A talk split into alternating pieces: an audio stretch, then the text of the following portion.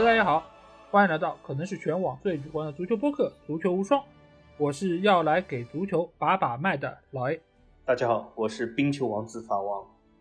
好，首先还是希望大家可以订阅我们的公号“足球无双”，因为在这里你不但可以听到我们每期音频节目推送，还可以看到最独特的足球专栏文章。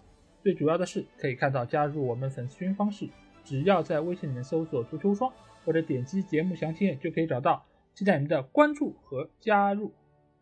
那这期节目啊，我们在上一期，也就是曼城受罚的那期节目中，我们给大家留了个扣啊，就是在最后我们说，下期节目我们会和大家来给足球把把脉，就是未来的足球运动该往哪些方向来发展啊？因为这个事儿，其实我觉得很多人都已经达成个共识啊，就是现在的足球似乎它的受关注程度不如以前那么高。包括一些业内的人士也经常在说，现在的足球的受众越来越少，而且好像观看足球，包括投入其中的人数也在逐年下降之中。尤其是对于一些青少年的一些对于足球的参与度都在下降之中。包括弗洛蒂诺，他也是说过，现在的足球是需要改革，而且他也是提出了一些举措啊。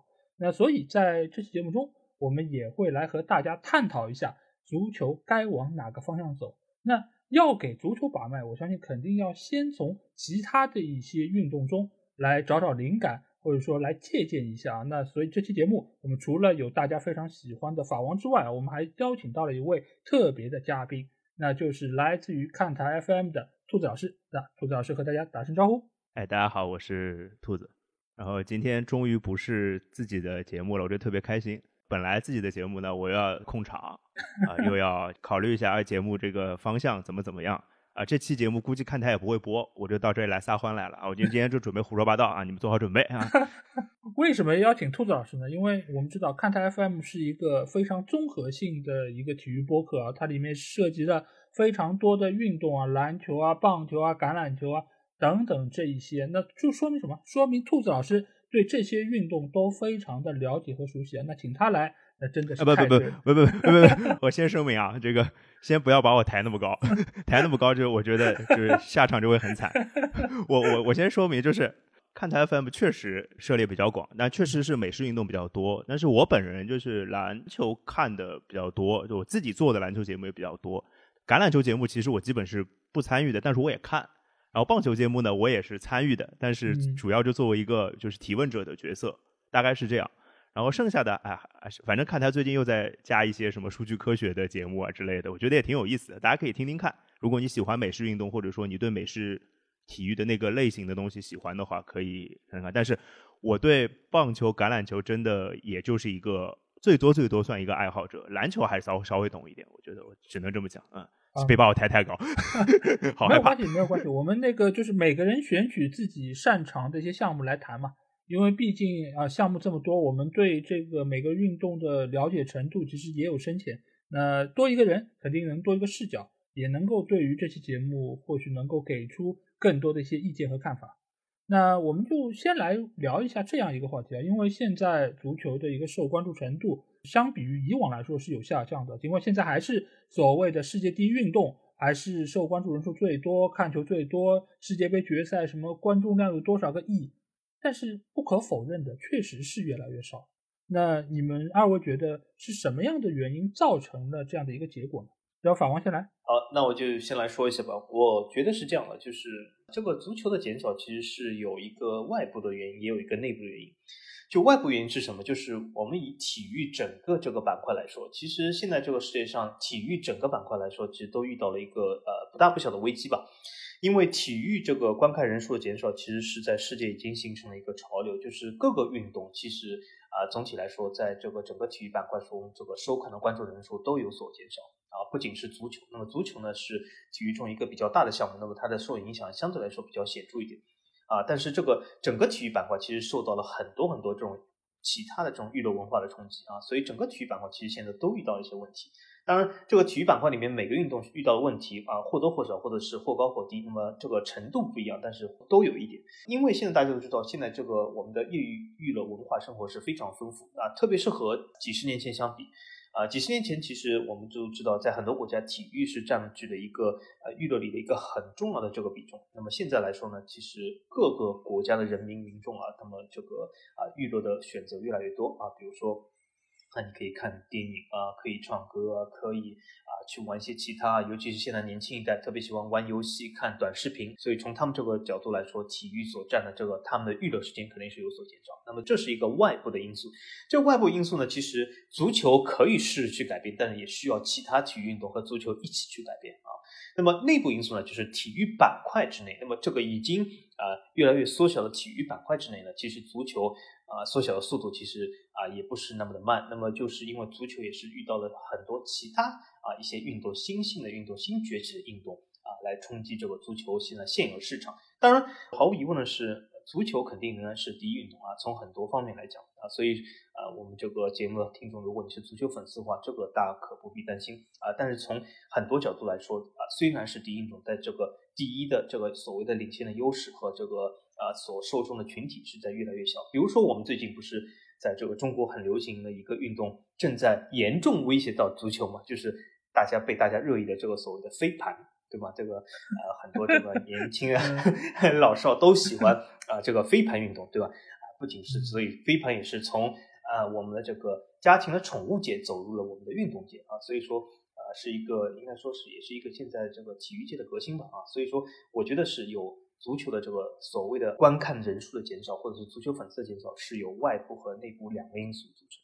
哎，我接法王的话说过来啊，法王说了好几个我我都想说的点。先说飞盘，因为我本人是玩飞盘的，然后我也就是完全对完全能理解那些说呃飞盘占用足球资源的人的那个角度，其实我是能理解的。但同时，我作为一个玩飞盘的人，我也可以告诉你们，就是飞盘其实你只要深入的想去玩下去的话，它确实是个好玩的运动。飞盘这个东西，它其实跟我们待会儿讲到的，可能会我们会今天会提很多美式运动嘛，它其实跟有一些美式运动的这个，特别是橄榄球是有很相似的地方的。我可以举个这样的例子告诉大家，就是我老婆跟我一起去玩飞盘，就是玩飞盘其实哎，别别瞎说，不是的，不是不是不是不是不是不是不是不是不是，我要说的是，他不太看体育比赛的。有时候我坐在这个沙发上看足球、篮球、橄榄球什么什么的时候，他只是会就是旁边有个坐一会儿之类的，所以他没有什么理解的。但是我跟他去打飞盘的时候，他就很明确的说：“哎，飞盘好像橄榄球啊。”这是一个不太懂体育的人发出的这个观点，所以我会觉得，其实我也不是说要替飞盘证明，就是我想说，飞盘也是一个有意思的运动，而且我周围有不少一起玩飞盘的人，他们同时也是平时踢球，我自己平时现在踢球已经踢的很少了。他们也是踢球的，他们其实就是，比如说同一片场地，他在这一片场地他踢过足球，他在这片场地也玩过飞盘，啊，所以其实我觉得光说飞盘这两个字就打压了足球怎么怎么样的，我觉得不是那么的准确吧，或者有点片面，我是这么觉得啊，呃，然后再讲就是足球为什么在版图内越来越示威这件事情嘛，或者示弱这件事情，我觉得，呃，好像得归咎于时代，我我觉得。就是现在这个碎片信息化的时代，或者说这个比较所有的东西都在短时间内要去所谓的高效获得信息的这个阶段，让我们就会觉得说，你现在还有多少人会看一场九十分钟的足球比赛？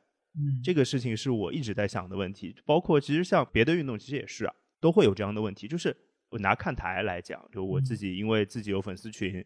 听友群了，其实也不能叫粉丝群。听友群的话，就是大家会在比赛的时候讨论一些问题。那我蛮开心的一件事情就是，我们很多时候就大家真的是一边看比赛在一边讨论。很多的话题的出现，就是因为比赛当中的事情，而不是因为这个比赛周边的一个新闻，而不是一个花边之类的。那我是一个这样的人，我是一个就是喜欢看球本身这件事情的人。但是我非常深切的觉得，周围这样的人好像 越来越少了。特别是有时候跟我不是教书嘛，有时候现在有些学生毕业了之后就就成好朋友了嘛。其实因为大家都喜欢看球，所以就成了好朋友了。那好朋友之后就是有时候会聊，但他们就有时候会拿一些短视频上的东西来问我，就他们认我稍微比他们专业一些来问我，我就说那这个其实短视频就很明显是为了自己的流量去曲解了一些故事。那这些东西我觉得就在我看来就不太好，但是这又是一个。非常普遍存在的现象，我也没有什么办法去改变它。到后来就是喜欢体育运动本身的人越来越少，喜欢这些周围的这个东西的人越来越多。我不知道这会是一个必然还是怎么样，反正我不喜欢啊。但足球肯定也有这样的因素嘛，对啊，对，就这样。是的，因为其实我觉得刚才两位也说到了，就是现在足球为什么会越来越少人看，一个很重要点就是现在可看东西太多了，你的精力就这么一点，那你可以覆盖到的这些项目，其实你的深入程度就会比较有限，甚至于有些可能 priority 不是那么高的项目，你可能就会排在比较后面。那这个时候，足球可能就从以前的第一位下降到了第二、第三、第四位，甚至于就放弃了。我觉得法王说的特别对，就是可以做的事情多了呀，就是这样。现在一方面是它的量在起起来，另外一方面呢是原本它一些存在的项目，比如说像电影啊，或者说是音乐啊等等这些，它也比以前做的要更好了。比如说现在电影就是清晰程度更高了，然后视觉大片更多了，那也让一部分以前可能又喜欢足球又喜欢电影的人，他更多的看电影了，那足球花的时间可能就更少了。怎怎么感觉是老 A 你呢？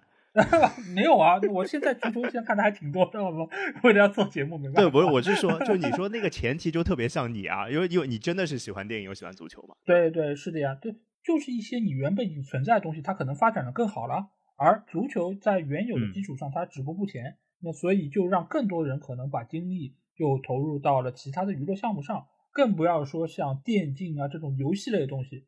游戏就一度被称为叫什么精神鸦片嘛，对吧？那个时候就很多报纸上都爱用这样的词儿，其实就说明，就游戏其实对于一个人来说，它真的是有天生的吸引力。就无论是它天马行空，还是它的各种视觉特效，那都是非常吸引人的。所以足球相比来说，就可能更加的就是古早一点，或者看上去魅力不足。对，是的，就是那些刺激，就是那些很直观的刺激，就相对比较少一点，而且。就是现在，我又要说短视频这个东西了。就是那些东西又快，然后可能一下子就能让你笑，或者说感官上的刺激很大。对，那你可能十秒钟就能换一个，十秒钟就能换一个，十秒钟刺激一下，十秒钟刺激一下。那这样的情况，就是你可能习惯了这样的话，你就没有办法静下心来花更多的时间。可能不要说九十分钟，你可能花十分钟就看一个视频都不行，就做不到这件事情，你静不下来了。对的，而且以前来说，足球为什么会有这样一个不可替代的作用？还有一点就是，它非常大的和所谓的阶级、民族、地域属性这些东西是挂钩的。因为以前我们去看这些足球俱乐部啊，或者什么，它其实都是代表你可能是左翼的，或者说是右翼群体，或者说你是代表工人阶级的，还是代表中层阶级的。那这个时候你是有自我代入的一个属性。但是现在的足球你会发现，更大程度上它成了一个秀，它就是个娱乐活动，它相当于是把以前可能比较高的一个门槛。变成了一个比较普通的和其他娱乐项目一样的一个门槛，那这个时候你就相当于是把自己降到了要和其他娱乐项目来比拼、来争夺粉丝的这么一个基础上，那其实足球的一些固有的优势就没有了。那这个时候你又拿什么去和电竞啊，去和其他的娱乐项目来相比呢？那其实足球也是在这个蜕变的过程中变得慢慢的和以往不一样了。再加上我们刚才说到的，它的包括电视、包括互联网的发展，也让更多的人能够说，我看到更多东西，那就慢慢慢慢，足球就成为了大家从一个宠儿变成了一个大家不那么在乎的东西。当然，还有一个最主要的原因，就是足球本身的问题。这个问题中间一个最重要的点，我觉得就三个字，其实就三个字：不好看，或者说不如以前好看了。你如果不好看，没有娱乐性，那自然大家也就不关注你了。那这个点其实也是我们这期节目要着重探讨的一个方面，那就是属于足球的内因到底有哪些，包括有一些可能比较细节的东西，我们也会来这里做出讨论啊。那我想先来问一下两位，呃，你们觉得现在关于足球内部这些事情，包括规则啊，包括它的一些固有的特性，是不是限制了现在足球发展？如果是的话，有哪一些原因呢？呃，这个我先说啊，嗯，就是因为我并不是一个改革派，我不是一个那么乐于修改规则的人，所以我要，我觉得我我放在前面说比较好，因为我是一个就是对规则这件事情是一个遵从者，而且我我是乐于或者说我是有这样的就是想法，就是我会在现有的规则之内找到我喜欢这个东西的真正的点或者是乐趣，就比如说对我来说，足球它的改变其实它本身。还是没有太大的变化的。对我可能更喜欢的东西，还是在足球场上的那些战术啊，包括篮球场上也是啊。就是我可能看战术，那战术这些东西其实其实也是有不停的演进的一个过程的，从呃之前到现在，而且因为就是自己的就是看球的经历越来越多之后，其实你对战术这个东西其实是会越来越了解的，就相当于一个自身进步的一个过程，你看得懂更多东西了。对，我在这个东西上，我其实一直有在享受这个看球的乐趣，包括足球、篮球，甚至别的运动也是的。所以我在这个层面上，对我来说，其实足球没有变得不好看。我我是这个观点，然后另外一个事情是，我还喜欢站在不同的角度去思考问题嘛。比如说，有时候球员的角度你想不清楚啊，因为你我其实踢球现在踢的实在太少了，就没有这个资格。那有时候站在教练的角度就瞎指挥一下，可能哎这个这个战术应该怎么画之类的，对篮球更明显。或者甚至有时候再想一想，哎我站在这个总经理的角度上，他说我怎么买人之类的，就瞎想，这也是我的另外一个乐趣。所以我的乐趣好像并不会因为足球的一些细微规则的改变而改变，所以这这是我我的想法。所以我想问问你们，就是你们觉得所谓的不好看，其实是在具体在哪些点？我其实我也想听一下。嗯，OK，那法王要不要来说一说？嗯啊，这样我说一些吧。首先，我不知道我是改革派还是这种保守派啊，但是我感觉我应该是属于这种喜新厌旧派，因为我发现生活中无论什么东西，我发现我买的渣渣男派是吧？啊，对，有可能有可能是这个，无论是这个生活啊，或者是这种买的东西啊，你买的什么呃电器啊，是啊什么车啊，什么任何东西，我都发现我呃基本买回来以后没多久就不喜欢啊，那么我就想去换一个。那么对运动来说，我觉得我也是同样感觉，就是我只能说我比较善于发现自己不喜欢一样东西啊，只能这么说。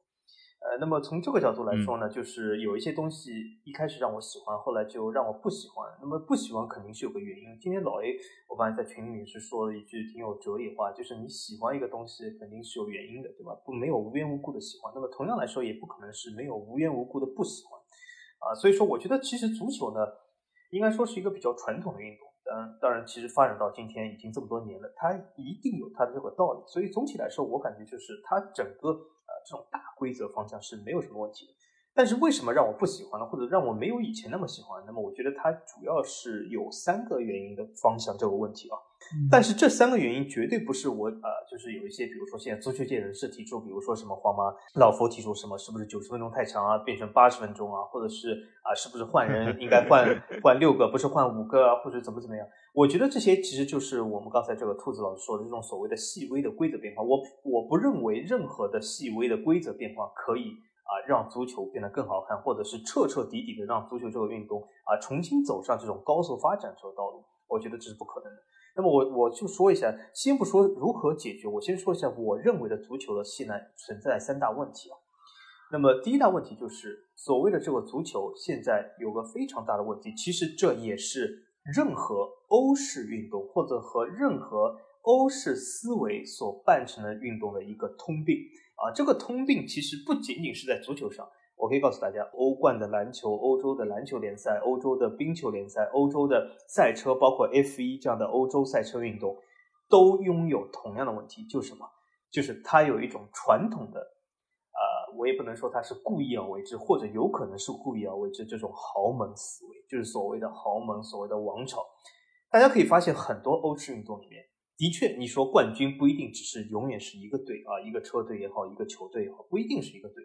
但是我们会发现，冠军总在那么几个队里面，对吗？就是有一些很多足球队，很多呃欧洲，比如说你说 F 一的车队，他们其实自始至终，我不说一个赛季，他们从成立的那一天起到现在，都从来没有过任何夺冠或者是取得好成绩的希望。其实这是一个非常客观的现实。我们就举个例子来说，我们讲西甲的莱万特，他从成立至今，难道想过夺取西甲冠军吗？他没有，因为这个客观现实不存在，整个这个欧洲体育的土壤不允许他这么做。就比如说 F 一里面，哈斯车队他有过夺取冠军，他甚至上过前三领奖台嘛，对吧这本身就是成了一个奢望。所以从这种角度来说，这是一个欧式运动一个非常根深蒂固的一个思维性的问题，导致这个运动不好看，就是永远是那几个队。但是很多人讲，哎，这不是引进了什么工资帽，引进了什么呃各种呃竞争制度，引进了什么西甲这种所谓的工资帽，财政公平政策。对啊，对啊。但是这些东西都是让欧式思维能够发挥老干部到极致之下的作为伪装的一种东西，而且这种制度非但没有是让莱万特赫塔费崛起，而且让黄萨、让一些老干部球队，或者让比如说你讲这个奔驰车队、红牛车队更稳固了他们这个老干部的这个地位。为什么呢？我就举个例子来说，F1 这个可笑的工资帽，这个工资帽除了三个车队有机会达到以外，其他任何的七个小车队连碰到他一点机会的。啊，这个东西都没有，为什么这个工资帽设太高？就是纯粹让这三个车队能够光明正大去花这个钱。同样来说，足球的很多公司嘛，足球很多这种东西引援 FFP，对吧？它的 FFP 精髓是什么？我赚的越多，花的越多，这代表什么？我皇马永远赚的比赫塔菲多，也就是我永远可以理直气壮的、天经地义的比你赫塔菲花的多。因此，我就是年年都的冠军热门，你年年都是降级热门，对吗？所以说，从这种地方是欧洲整个体育其实有一个根本性的东西。当然，我不能说这是不好，因为很多人他就是喜欢看豪门，还喜欢看王朝，但我不喜欢啊，我喜欢看群雄逐鹿，我喜欢看啊草根崛起啊黑马 underdog 这样东西，对吧？所以从这种角度来说，这是我应该说是最不喜欢足球，甚至我把这个已经衍生到一个更大的概念，就是我现在放弃了看任何以欧洲体育。精神为主的任何运动，不仅是足球啊，包括 F 一我也不看。我是一个二十多年 F 一粉丝，我去过无数次这个赛道，但是我现在不去，我也不看，因为为什么？这个总体的这个体育的精神和我价值观现在不符，所以说这是我觉得最大的问题。那么第二个问题呢，就是什么？就是也是一个现在有一些体育走入了歧途。我无论是他是由于什么原因，他为了更好看，或者以为的更好看，或者怎么样，他把这种所谓的对抗性基本要降为零啊。就比如说我们讲足球来说。足球曾几何时，我记得我二二十多年前看足球的时候，是一个激情四射、对抗昂扬的这个运动，对吧？很多这个运动员在场上挥汗如雨。现在我觉得你把汗挥到对方身上，裁判就会吹犯规啊！真的，因为他对方就会体体毛犯规，体毛犯规，甚至比体毛都不如。就是你这一滴汗，你的汗味被对手闻到了，他就双膝跪地倒地了，要点球了，对吧？现在就是这种。这次世界杯更是最可笑的这个集锦。这次世界杯集锦，我可以甚至说是一个可笑的集锦。整个足球界变成马戏团的这种集锦啊！以前一直是皇马是马戏团，但是我觉得现在足球界是一个真正的马戏团。就是什么？你不能碰到他任何东西，你这一滴汗，别说挥到他，你这个汗骚味出来了，他就要倒地啊！而且倒在地上不起，而且要围攻裁判，而且要走一整套流程，导致九十分钟里面只有五十八分钟是有效时间。啊，这一整套流程走下来的确需要很长时间啊，而且现在是极度的不鼓励对方进，只要有任何的身体接触啊，裁判就会吹犯规啊，任何东西啊，尤其是在禁区里面，而且尤其是现在一些拉丁球队，他知道了这个啊所谓的这个规则的窍门，这个规则嘛，对啊，无限放大这个规则的丑陋性啊，这是应该说是第二个啊，我觉得不吸引我的一个主要原因啊。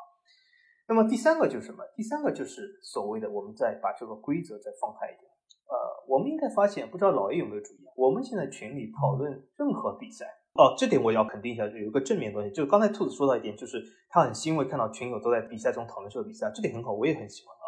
但是我细心观察一下，大部分讨论内容其实不是战术，而是。哎呀，这个裁判又收钱了！哎呀，这个裁判又是带着任务的！哎呀，这个就怎么样？这个又是瞎吹哦，那个又是哦，是这样的，是这样的，对吧？方，我跟你说这个事儿，就是在看台，如果你老说这个话，是会不会赶出去的？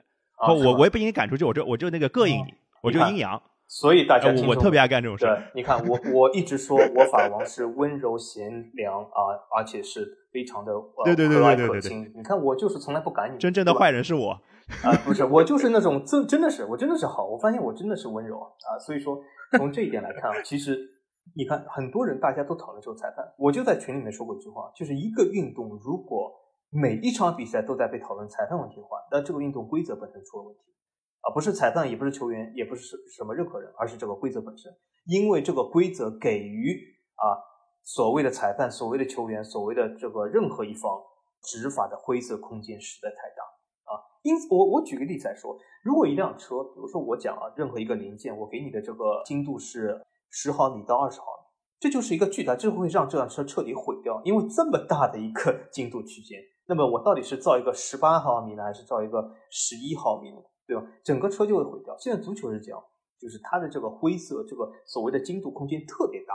有的时候我们会说，哎，这个球为什么上一场比赛他这个啊进入禁区以后被人汗挥到了，他就没倒地啊，他就不判点球啊？这一场比赛他闻到了汗骚味就要倒地嘛，对吧？所以这很多时候这就是一个非常严重的一个灰色地带问题，就它这个尺度实在是太大，而且它本身一些规则的模棱两可性实在太大，就是给裁判要审时度势啊，要看什么场上的特殊的这种表现的啊，这种所谓的空间实在太大。因此，让每一个裁判说句实话都很难做出决定，甚至连一个简简单的 VAR 都让裁判说啊，我可以叫，我可以不叫啊，我可以叫，我心情好就叫，我心情不好就不叫，对吧？这本身就是一个白纸黑字的东西，但是他搞得好像是一种非常呃随性的东西，所以说这个规则本身是出了一个问题。那么很多人讲，那么你说这个规则出什么问题？就我我举个很简单的例子，比如说我刚才说的对抗，我一直说的，在我看来，这个规则只可能是两条，没有中间地带，就是什么一。任何对抗都不算犯规，就像我我之后经常要讲的冰球，任何对抗都不算。你你无论是推人、撞人啊、扛人、踢人、打人都可以，都不算犯规，这是一种规则。第二种是什么？任何对抗都算犯规，无论你说什么，哎，因为现在很多足球我们会发现，有的时候又说，哎呀，有点对抗，这是足球精髓啊，所以裁判不吹是对的，哎，这就是和前面是对冲了。所以我说第二种就是什么？任何对抗，只要你。用你的身体的任何部位接触到了对方就是犯规，只有在这两个规则的前提下，才没有所谓灰色地带。但现在足球大家都知道，灰色地带，整个灰色，甚至已经没有黑和白了，整个就是一片灰色的海洋啊！所以这是我觉得最大的三个问题。当然，足球也有很多其他问题，但节目时间有限啊，我只能说三个。但是大家如果感兴趣，可以来群里面问我，还可以说出很多很多。哎，我觉得这个呃。就法王说的很对啊，我觉得就是现在其实比较大的一个问题就是规则的判罚宽容度过高，就是我们经常听到一句话嘛，就是可判可不判。那可判可不判，你到底是判还是不判呢？也有很多人会说，哎，上场比赛那个犯规你就吹了，这场比赛犯规你怎么就不吹？那这个标准到底在哪里？我觉得不是在于你需要非黑即白。因为你非黑即白的话，其实会造成另外程度的一些不公平或者怎么样。其实现在的问题就是在于你需要把这个规则给明晰。另外一点是什么？就是你必须按照规则来判。现在很多的问题是，有些你规则已经出来了，但是呢，你没有按照这个规则来执行，甚至于有些规则你按照这个来执行之后呢，还会受到各方各面的压力。包括最早时候，我们记得那个越位要划线，那有人说，哎，这个就差之毫厘啊，就几毛级了，你也判他越位，这个对于运动怎么能有好处呢？但问题是，你去看，回头你的主队要是因为几毛级越位被对方进球了，叫的最凶的也是这批人，对吗？对。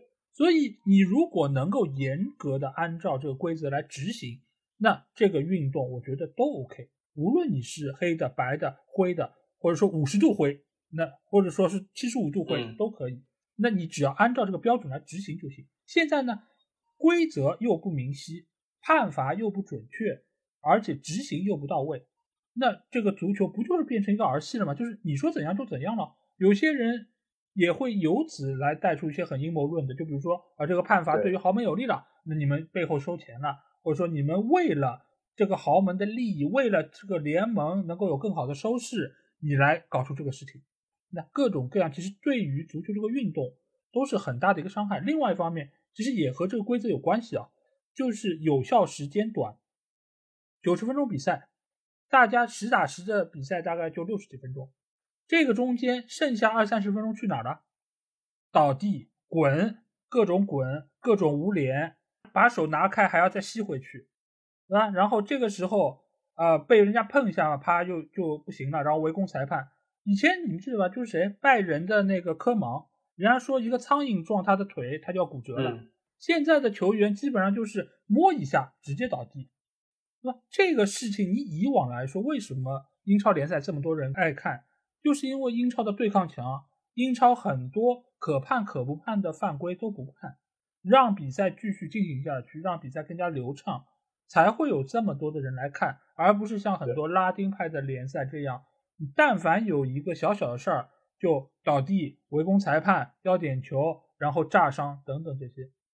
但是现在随着这些拉丁球员越来越多的到了英超联赛，英超现在也有这样的一些风气，那么就是动不动摊手，对吧？这个动作现在已经很常见，摊手，然后跟裁判抱怨，操着自己不是很流利的英语，所以这个足球现在就变得变味了，它不再是像以前这样的一个充满对抗、充满荷尔蒙、充满激情的这么一个运动。当然，这个中间也和这些球员的工资越来越高，他们变得越来越金贵了。他们觉得我如果再去拼，我受伤了，那我的职业生涯就完了，我赚钱的机会就没了。所以对他们来说，足球现在以前是一个信仰，以前是我要就是拼，我要拿到荣誉，我要怎样？现在对他们来说就是一个工作，他们没有了精神上的一些寄托，也就是回到我们刚才说到，这是一个娱乐活动。所以足球变得对他们来说是一个事业，但是不是像以前那样是一个信仰。而且我补充一下啊，其实这个规则完全是可以百分之一百遵守或者执行。那么很多人会讲啊，那只要有人的地方，只要有规则的地方，那都有什么什么呃反例啊、特例啊什么什么。但是我问大家一句啊，就是在我们听这期节目，你在生活中你玩过没有足球游戏、篮球游戏或者任何的体育游戏？你们在玩游戏的时候。在一次判罚以后，你会抱怨裁判吗？我是我至少没见过，就是玩游戏的时候，哎呀，这个裁判怎么这样的？哎呀，这个黑哨，没有人，我从没见过这样的人。那为什么？因为游戏里面裁判可以做到百分之一百判罚准确，就这么简单。所以这个规则是完全可以百分之一百执行。呃，我提一点稍微不一样的观点啊，就是就我先说规则，就是我觉得规则可能是可以制定到可以非常准确的程度，但是我自己觉得我没有去。问过就是专业的人士这样的问题，但是我自己想一下，我觉得这个工作量可能会极大，就大到一个离谱的工作量。就是有些事儿是能做的，但是这个工作量可能就是就比如说啊，这个事儿可能需要二十年才能完成。你们觉得这个事儿就值得做下去吗？这是一个问题啊，我也没有答案，我不知道。这是我之前说的，就是这个规则本身有问题，就是它的灰色地带太大，所以使执行啊有的非常大难度。我不是在说执行的事儿，我是说就是就是法王刚刚说的所谓的非黑即白，这肯定是一种极端的观点，我我肯定也不同意。但是我只是想说，就是如果要把每一个细则规则都制定到怎么怎么样的程度，甚至给出每一个判例之类的，我觉得这个工作量，我想一想好像有点大，我觉得不是那么容易执行的。所以，我我觉得是不是大家在就是方便执行和就是制定更好的规则这件事情上，可能要取一个平衡。我脑子里想的是这件事情，当然。反正制定规则也不是我们的事儿，我们可以这么说。但是我可能会站在制规则制定者的角度去想一想这个观点。还有一个就是，就刚刚说到那个，就是因为呃大家都怎么怎么样啊，就就可能爱假摔啊、爱演啊，或者说呃那个汗水犯规啊之类的。就是我可能是一个这样的人，因为我我其实是一个特别容易生气的人。嗯。就是我看到一些自己不开心的东西，容易生气，可能跟职业有关系对。而且我看到我周围的同事有好多真的因为生气然后身体不好，所以我现在告诉自己自己放宽心，就 是包括对学生也是，呃，包括对就是自己喜欢的事情也是，就是你们说那些我也不喜欢，就是那些假摔啊，那些滚来滚去啊，那些摊手啊，就是不喜欢。但是因为我我也觉得跟你们觉得是一样的，就是所谓的违背运动精神的。但是现在呢，就当个乐子看。看不下去就忽略它。我现在可能这几年就一直在做这个事情，告诉自己就是你不喜欢的东西呢，你就忽略它，你就还是去找这个运动里喜欢的东西。就像法王刚刚说的，我跟法王有一点完全一样，就是我喜欢群雄逐鹿，我喜欢呃 underdog。看台很多听友都知道我有这个特性，我也在看台节目里说过好多次。我就喜欢一些年轻的球队，可能一些就是甚至升班吧，或者说就是都是一些潜力股的球队，可能跟小时候打足球游戏、经历游戏有关系。对，这个是的。那我有想到一个角度，就是正是因为我们被这些豪门，就是大家所谓的豪门阶级这个东西被禁锢的越深，大家被他们统治的时间越长，那么有一个草根夺冠的经历就会显得难能可贵。我我就想到莱斯特城当年夺冠的例子嘛，我觉得我肯定不是莱斯特城的球迷啊，但我周围有莱斯特城的球迷，我不像他们一样那么兴奋，但是我依然非常非常非常非常的兴奋。就其实这个东西。正是因为那样的条件下，或者说正是因为现在的环境下，被豪门就所有豪豪门怎么怎么样，怎么怎么样之后，那那一次才会让我感到更兴奋。其实我就会这样去想想问题，我这是我自己开解我自己的方式。对，嗯，我我觉得如果你们像我一样不愿意生气的话，可以像我这样。呃，其实这个事儿是这样，就是我们今天讨论这个话题，主要是出于为什么足球它现在变得不如以前那么好看了？其实针对的不是我们，我们当然可以觉得啊这个东西不好看，我们看它好的地方。但是对于普通的球迷来说，你不好看了，我就不看你了，我就去看其他东西了。这个问题其实就在于他们觉得足球不如以前那么刺激。你是可以觉得可能莱斯特夺冠很开心，特别好，对对对。但是如果每一年或者说每过几年就能够有一个莱斯特出来，今天莱斯特，明天去斯特，或者哪里一个球队就出来了，那这个多刺激呢？这个比赛就时时刻刻让你有意外，那关注的人就会更多，那看足球人会更多，你这样的一个舆论环境也会更热闹。就像我们以前。一到学校，大家一聊就就是上周末看了什么球，这个比赛怎么样，这个球队怎么样？对。现在你再去聊，你再去问，没有人来跟你再去搭理这个事儿了。整个办公室里面，可能看足球的也没几个，很多人都是玩电竞的，玩王者的，对吗？这个其实才是现在足球要遇到的一个最主要的问题。另外一方面，也是我们刚刚说的，就是现在这个足球，大家似乎越来越不把这个注意力放在足球本身上。我说的不是球迷，我说的是足球运动员，其实也是这样的。就是我们刚才说，为什么摸一下他就倒了？就是他脑子里面想的就是我怎么能够以比较小的代价拿下这场比赛胜利，然后赢了之后我功成名就，我能够拿到更高的工资。甚至于有一些球员，他们会想着啊，我就不跟你续约，然后我免签走人，我拿到更多的签字费等等这些。就大家对于这个运动越来越不认真。尤其不认真在足球场内，这个其实我觉得是很多事情都在慢慢的展现出来。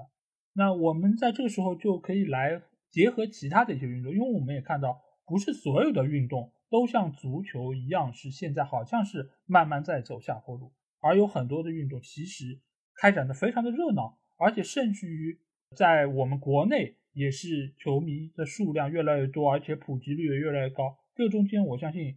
最大的一个代表就是 NBA，NBA 无论是从我们年轻的时候，呃，那个时候有乔丹，然后再到后来是姚明去到那个火箭，然后再有越来越多的球队为大家所熟知，而且有很多有个性的球星在中间，而且我们身边好像看足球的人慢慢越越来越少，而看篮球的人越来越多。那我们在这里其实也可以来提出，就是几个 NBA 里面比较。可以供足球借鉴的点吧，就是有人也当然以前提出过一个点，就是像老婆说的，就是缩短比赛时间，从九十分钟可能缩到八十分钟，甚至于更短。而且呢，就是不是像现在一样上下半时，有的人说可能分三节，有的是分四节，那不就是篮球了吗？分节分的多，就意味着你中间有更多的切口的休息时间。那给予球员的，无论是保护还是他们可能喘息的时间，以更充沛的精力去投入比赛，其实都是更有好处的。另外一方面呢，就是停表，停表这个事儿其实也在今年的世界杯有实行过。嗯，就是他们的伤停补时会非常长，有十几分钟。这个其实就是在整场比赛中有进行停表。那这个其实也某种程度上，有人觉得是能够规避掉那些翻滚的时间，因为有些时候翻滚就是为了拖时间。让比赛早点结束，然后然后守住胜果。那你如果这个时候是停表的，那你翻好了，你去翻个几十圈，或者说是那些呃因伤的一些时间都能够很准确的补回来，能够保证足球的一个实际比赛时间。另外一个呢，就是可以自由换人，因为篮球我们知道它的换人频次是很高的，但是足球现在来说一个很重要的点是一个就是他们的换人人次是有限制的，现在是五人。但是呢，你换下去的人是没有办法再换上去的。但对于篮球来说，你可以不断的换来换去。那基于这几个点来说，你们觉得如果放到足球里面，对于足球的可看性来说会有增加吗？呃，那我先简单说一下吧。我先说一下老 A 刚才说的几个点，有几个点我稍微多说一下，就是看说一下我的这个看法。首先，我觉得是可以增加的啊，但是要看足球这个改变的这个决心啊。因为我举个例子来说，比如说老 A 说这个停表，呃，足球其实现在搞了一套就是掩耳盗铃，就是好像是真的是欺骗所有人啊，这种所谓的这种啊来解决这个方案，就是说什么他现在比如说这次世界杯就是所谓的无限这种加时，就加很多时间。但这其实看上去好像说啊，就可以说，你看我这个也和停表差不多，对吗？因为你在地上滚，我这个时间也会加上去。但是这个和停表有一个本质上的区别，本质上的区别是什么？大家注意啊，是什么？就是让观众其实没有任何的参与度。我这里解释一下是什么，就是 NBA 里面，比如说任何美式运动，它停表了，作为我们观众来说，我们都可以清晰的看到这个表停在哪里，对吧？我们都知道啊，它表停了啊，它这个时间是不计入的，等下表会重开。但是足球这个东西让什么？让这个主办方、裁判，让各式各样的人，他有可操作性十分强。为什么？你们大家看足球的时候，我不知道你们是不是啊？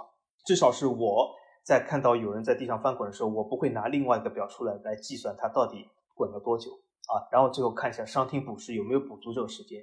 说句实话。百分之九十九的观众都是呃，应该说是一无所知的。我对这个伤停补时时间唯一的了解来自于哪里？就是所谓九十分到有个这个像马宁这样的第四裁判拿个这个很大的一块表，就拿了一很大的一个牌子。其实这也是足球的一种不思进取啊。这个所谓的球场里面有这么多大屏幕，为什么不能在大屏幕上显示？要拿块牌子啊，这个牌子上面写多少分钟？那显示的吧？应该应该显显示的。场内大屏幕是不也有显示的？没就是没有依据。对，没有依据。它显示你补几分钟，但是至于这个补的几分钟是不是贴合，就不说了。对，他这个马宁举出来是四分钟也好，五分钟也好，有没有人核实过？作为观众，我们能核实吗？不能的，因为鬼知道这场比赛到底伤停了多久。有没有？我我必须要拿另外一个手机出来，我要掐这个表啊！一有人滚，我就掐，开始掐。但是最后如果就算不同了，会怎么办呢？没怎么办。啊，所以说这本身就是一种看似去学，但其实心里面骨子里是不想改变、不想学的东西啊。而且就算说到前面这个，他为什么这块牌子举着，大屏幕上显示一个或者电子针显示一个就够？这块牌子举给谁看？我就不明白马宁这块牌子是举给谁看，对吧？如果有大屏幕显示，所以是他有很多东西是他根本不思进去、不想去改变啊。由于任何东西，由于情怀，由于什么，我不知道，但我其实也不想知道啊。那么另外一个就是刚才老爷说这个换人。NBA 里面的确可以换人，随时可以换人，换下换上啊，换多少次都可以。但是我觉得 NBA 还不够彻底。我我可以等下提出一个更彻底是什么？NBA 里面换人还不能做到不死球换人啊！我等下说冰球可以做到，连球在运转中，在打的时候不死球我也换人，随时换人，我想换就换，随时换。我觉得这是最流畅。所以说我等下会说，我这辈子看到现在最流畅运动就是冰球，根本不存在这种停下来时间。啊，所以每个运动员只能坚持几分钟就要换下去，因为它不存在停下来。他换人也是可以不死球换人，随便什么时候你想换就换啊。所以说这就是一个优势。但是是不是刚才老 A 讲的这些东西，如果足球学习了 NBA，足球就飞黄腾达了？我可以告诉大家，不是的。那为什么？因为刚才说的是很多细节上问题，就像有刚才我们讲兔子老师讲，就是很多这种细微的规则改变，能不拯救足球，我觉得不可能。那足球最需要学习 NBA 是什么？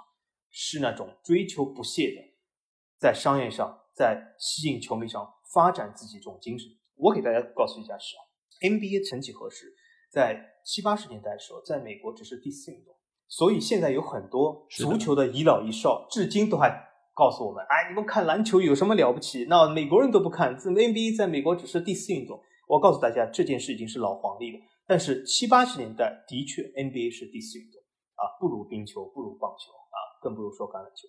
但是现在 NBA 已经是正正式式的在美国能够排到第二了啊，从转播上来讲，是一个美国的第二大的。对，它从第四增长到第二，是为什么？就是它不断的在自己努力。曾经我可以告诉大家，在八十年代的时候，当时冰球 NHL 的联盟 CEO 还曾经接受采访说，当时有人还问他，你觉得 NBA 日后会超过 NHL？他当时很不屑一顾说，怎么可能呢？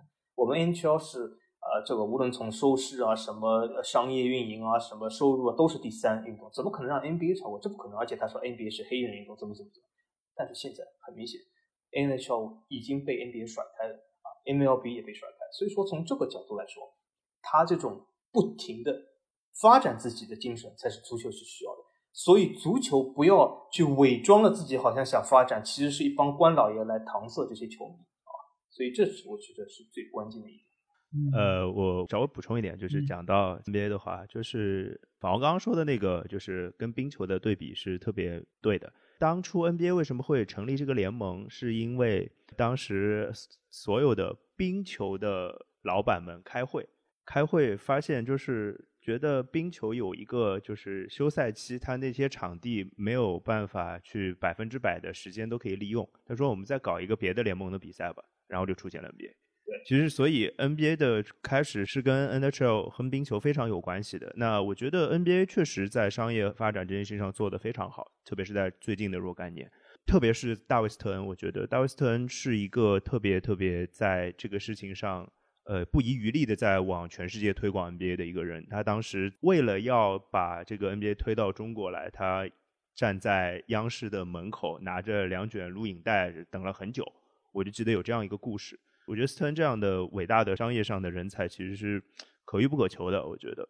而且美式运动它在制度上跟欧洲运动就是完全完全不一样的，就是这是顶层逻辑上的问题。那刚刚就是法王讲到的，说欧洲确实是大家就从分钱的角度上来讲，西甲可能就最明显了，就是绝大部分的收入都是归最好的那那两支俱乐部，甚至就可以这么说。但是在 NBA 不是的，在 NBA 或者说美式运动，它其实就是有一个所谓的社会主义的概念，就是它最大的那个盘子分的钱是大家差不多的。这个事情其实英超有类似的地方，英超的这个转播费其实大家分的差不多，在总的转播费这件事情上，它分的是差不多的。无论你是什么排名，当然你每个球队有各自运营的能力，或者说就球场日收入可能会差很多，这是的。但是就是大盘子上，它会给你一个很高的一个底线。我觉得美式体育也是这样子的，包括美式体育有很多就是所谓的就选秀权嘛。对，就是 NBA 的选秀权，包括就是美式体，就是他都是用成绩最差的球队最早选。那这个很明显就是照顾弱队，他就是为了去做这样的平衡嘛。我觉得这些东西有没有可能借鉴到这个欧洲联赛当中啊？我觉得其实这个东西是有意思的。对，但是这个东西你要想，如果是选秀的话，就意味着什么？就是。你那些弱队，你真的能付得起那些 高手的工资吗？其实是这样的呀，NBA 就是他的新秀工资，其实是他可以签四年合同，这四年合同是非常平价的，哪怕你是状元签，他一年的工资这也是没有那么多的，其其实可以至少，呃，你可以用四年，然后这个人可能四年时间拿一个就是和他能力比打个三折的一个工资。是非常白菜价可以拿到这样一个球员，就是当然在篮球界里面，就是选到一个好的球员，可能你就真的是一个重建的开始。对，但是在足球里，你选到一个好球员可能没那么多用，这是我在想的一个事儿，对吧？有有区别啊，就足球一个人呢不能改变什么，好像。对，而且就是因为现在欧洲足坛，你毕竟国家那么多，你就是出来一个新秀，你要把它就引入到自己的这个体系里面，然后再有这种选秀机制本身。呃，这可能性也不是特别大。如果你是以自己本国的青训来做这个事儿，那你如果本国的这些球员正好这一波也没出来什么强人，而你这个足球又是一个对于某些位置特定球员的要求特别高的，你如果这个位置打得不好，你整个球队的实力都会受到很大的影响。那你这个选秀其实对于球队的变化来说没有那么巨大。而俱乐部之所以它能够比国家队有那么大的优势，很重要一点就是你知道你的短板是能够通过钱来弥补的，那才能够让这个球队有根本性改变。这个我觉得是两个运动的特性所决定的。而且我在这里提出的这些建议啊，并不是说你缩短时间、你分几节、你暂停停表，你就能够解决足球的问题。我在这里不是要解决问题，我是说，如果有这些政策，也解决不了问题。对 于现在足球能不能比以前要好一点，这就是一些改善的因素，就不要觉得能够一步就到位，这是的，是的，是的，对，是的，是的，是的。对，而就是对于这些解决方案来说，我觉得其实中间有一些点是我一直都非常想要能够达成的，一个就是换人，为什么就不能换上换下？对我也不知道足球到底。这个规则也好，或者那难度到底在哪里？就有些球员，我一开始我要攻，对吧？那 OK，我把他派上去。后来我觉得我领先了，我守，那我就把他换下来。后来发现被对手逆转了，那我再把他换上去有什么不行呢？对吧？而且有一些，就是我如果球员真的受伤了，就像以前来说，三次换人名额用完了，我又有球员受伤了，我就只能少一个人打，凭什么呢？为什么要这么做？这对于场上这些球员。他们的身体，你难道真的负责吗？如果他们由此产生了伤病，你又算谁的呢？所以这个换人的机制是其实一直都是我非常不理解的。当然，现在能够五换，我觉得已经是比以前要有一些进步，但是我觉得还是不够。哎，这是一系列的问题，我觉得就是我觉得他就是所谓的不让多换人，可能是有跟那个比赛时间有关系的。我觉得，就因为换人还是耽误时间。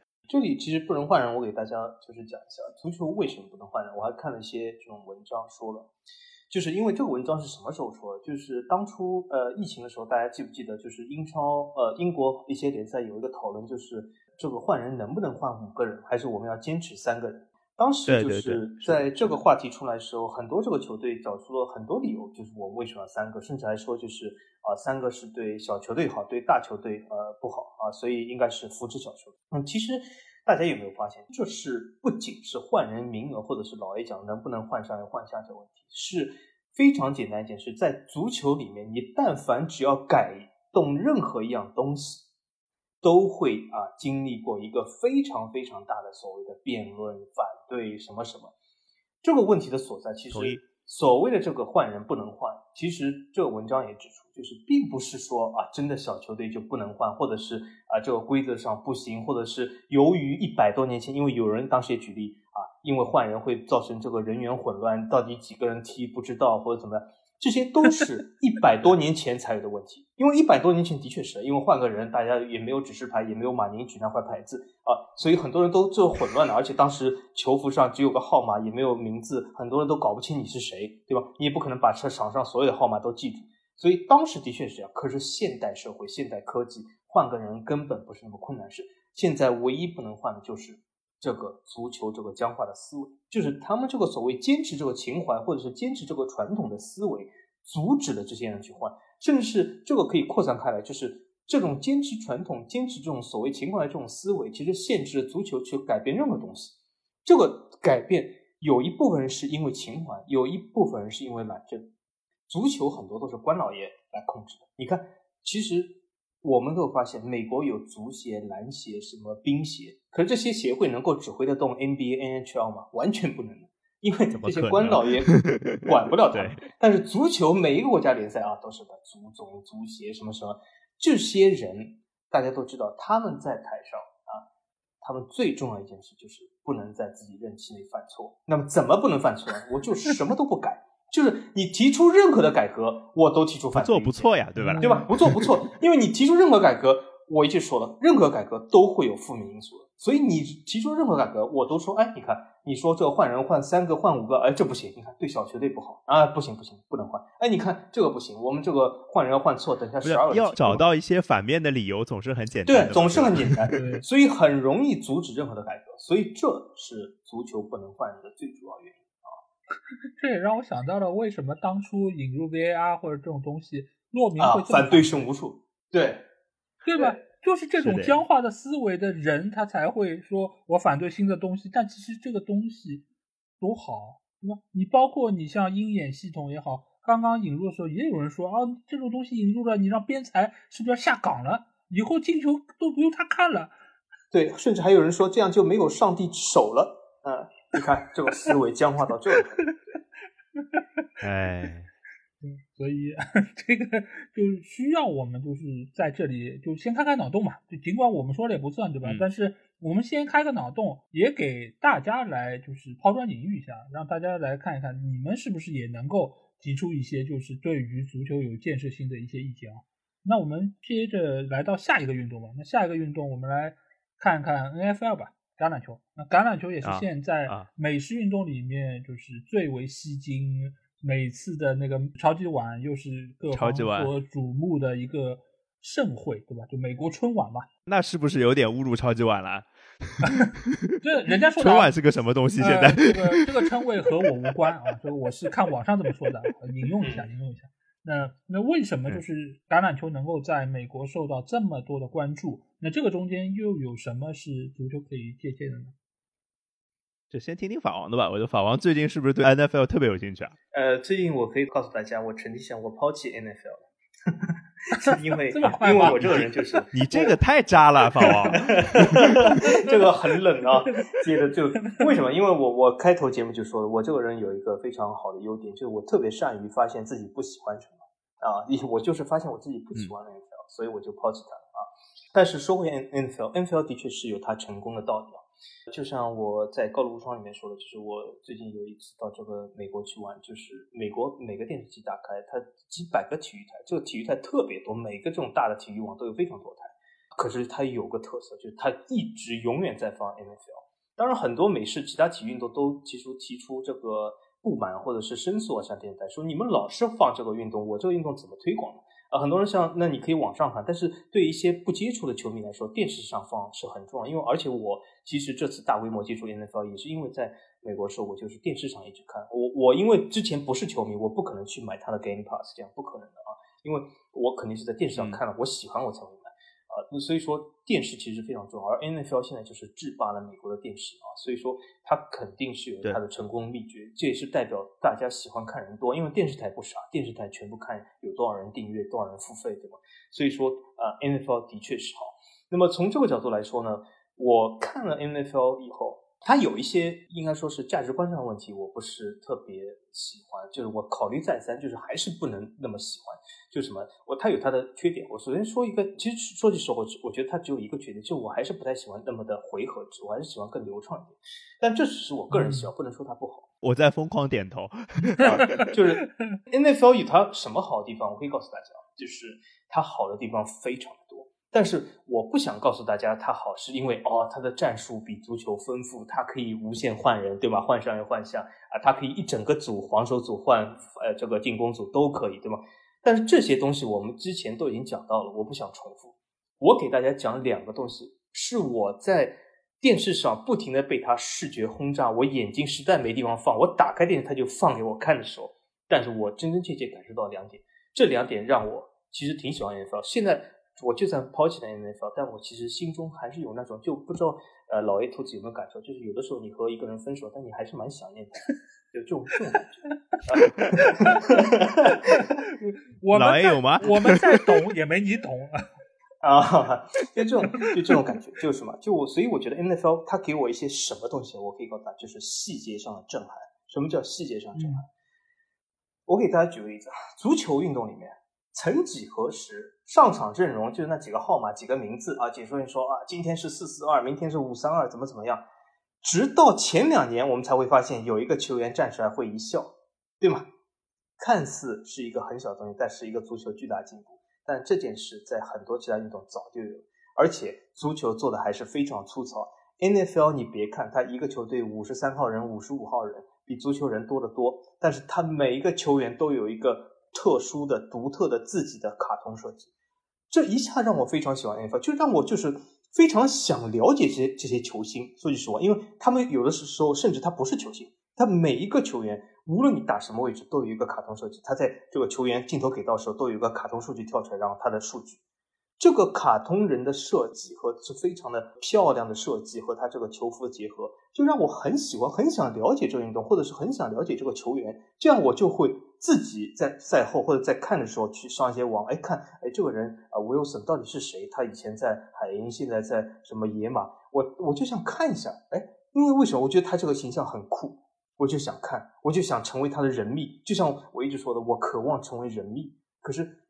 足球里面没有人让我能够成为，因为他没有机会啊，没有机会，因为任任何一个球员出来，无论你是梅西也好，C 罗他就这样出来的，就一一个名字就打上去了。然后呢，我如果是第一天看足球，我为什么要喜欢梅西，喜欢 C 罗呢？就就一个名字而已，对吧？所以这是一点。第二点是什么？我不知道大家有没有买过 NFL 球服，我还买了件球服啊，就是它上面的细节感。买买买了谁的？海鹰啊，它上面这个细节感。就是它整个球服和这个球队的联动，它整个这上面的各种各样的细节啊，我觉得做到非常的充分，就是让我有一种非常大的参与感。甚至我觉得它这个整个很多这个联盟的这个设计，包括它精致到什么，我不说它的头盔、它的衣服、它的裤子，这些足球或许都有，但是我说它精致到什么时候，它的手套，它甚至四分卫的毛巾和四分卫那个腰包。都是非常的精致，有很强的球队的细节在那里，所以这就是一种非常强大的细节，让我有一种充分的作为一个外行，作为一个新看的球迷，有一种十分强大的这种冲动感，想去了解这个运动啊。所以说，当时我看了以后，我还上网查为什么有些球员会挂一块毛巾。这么好看的毛巾啊。所以说，这就是一种魅力啊，这种魅力足球可以学，完全可以，只要你够花心思啊。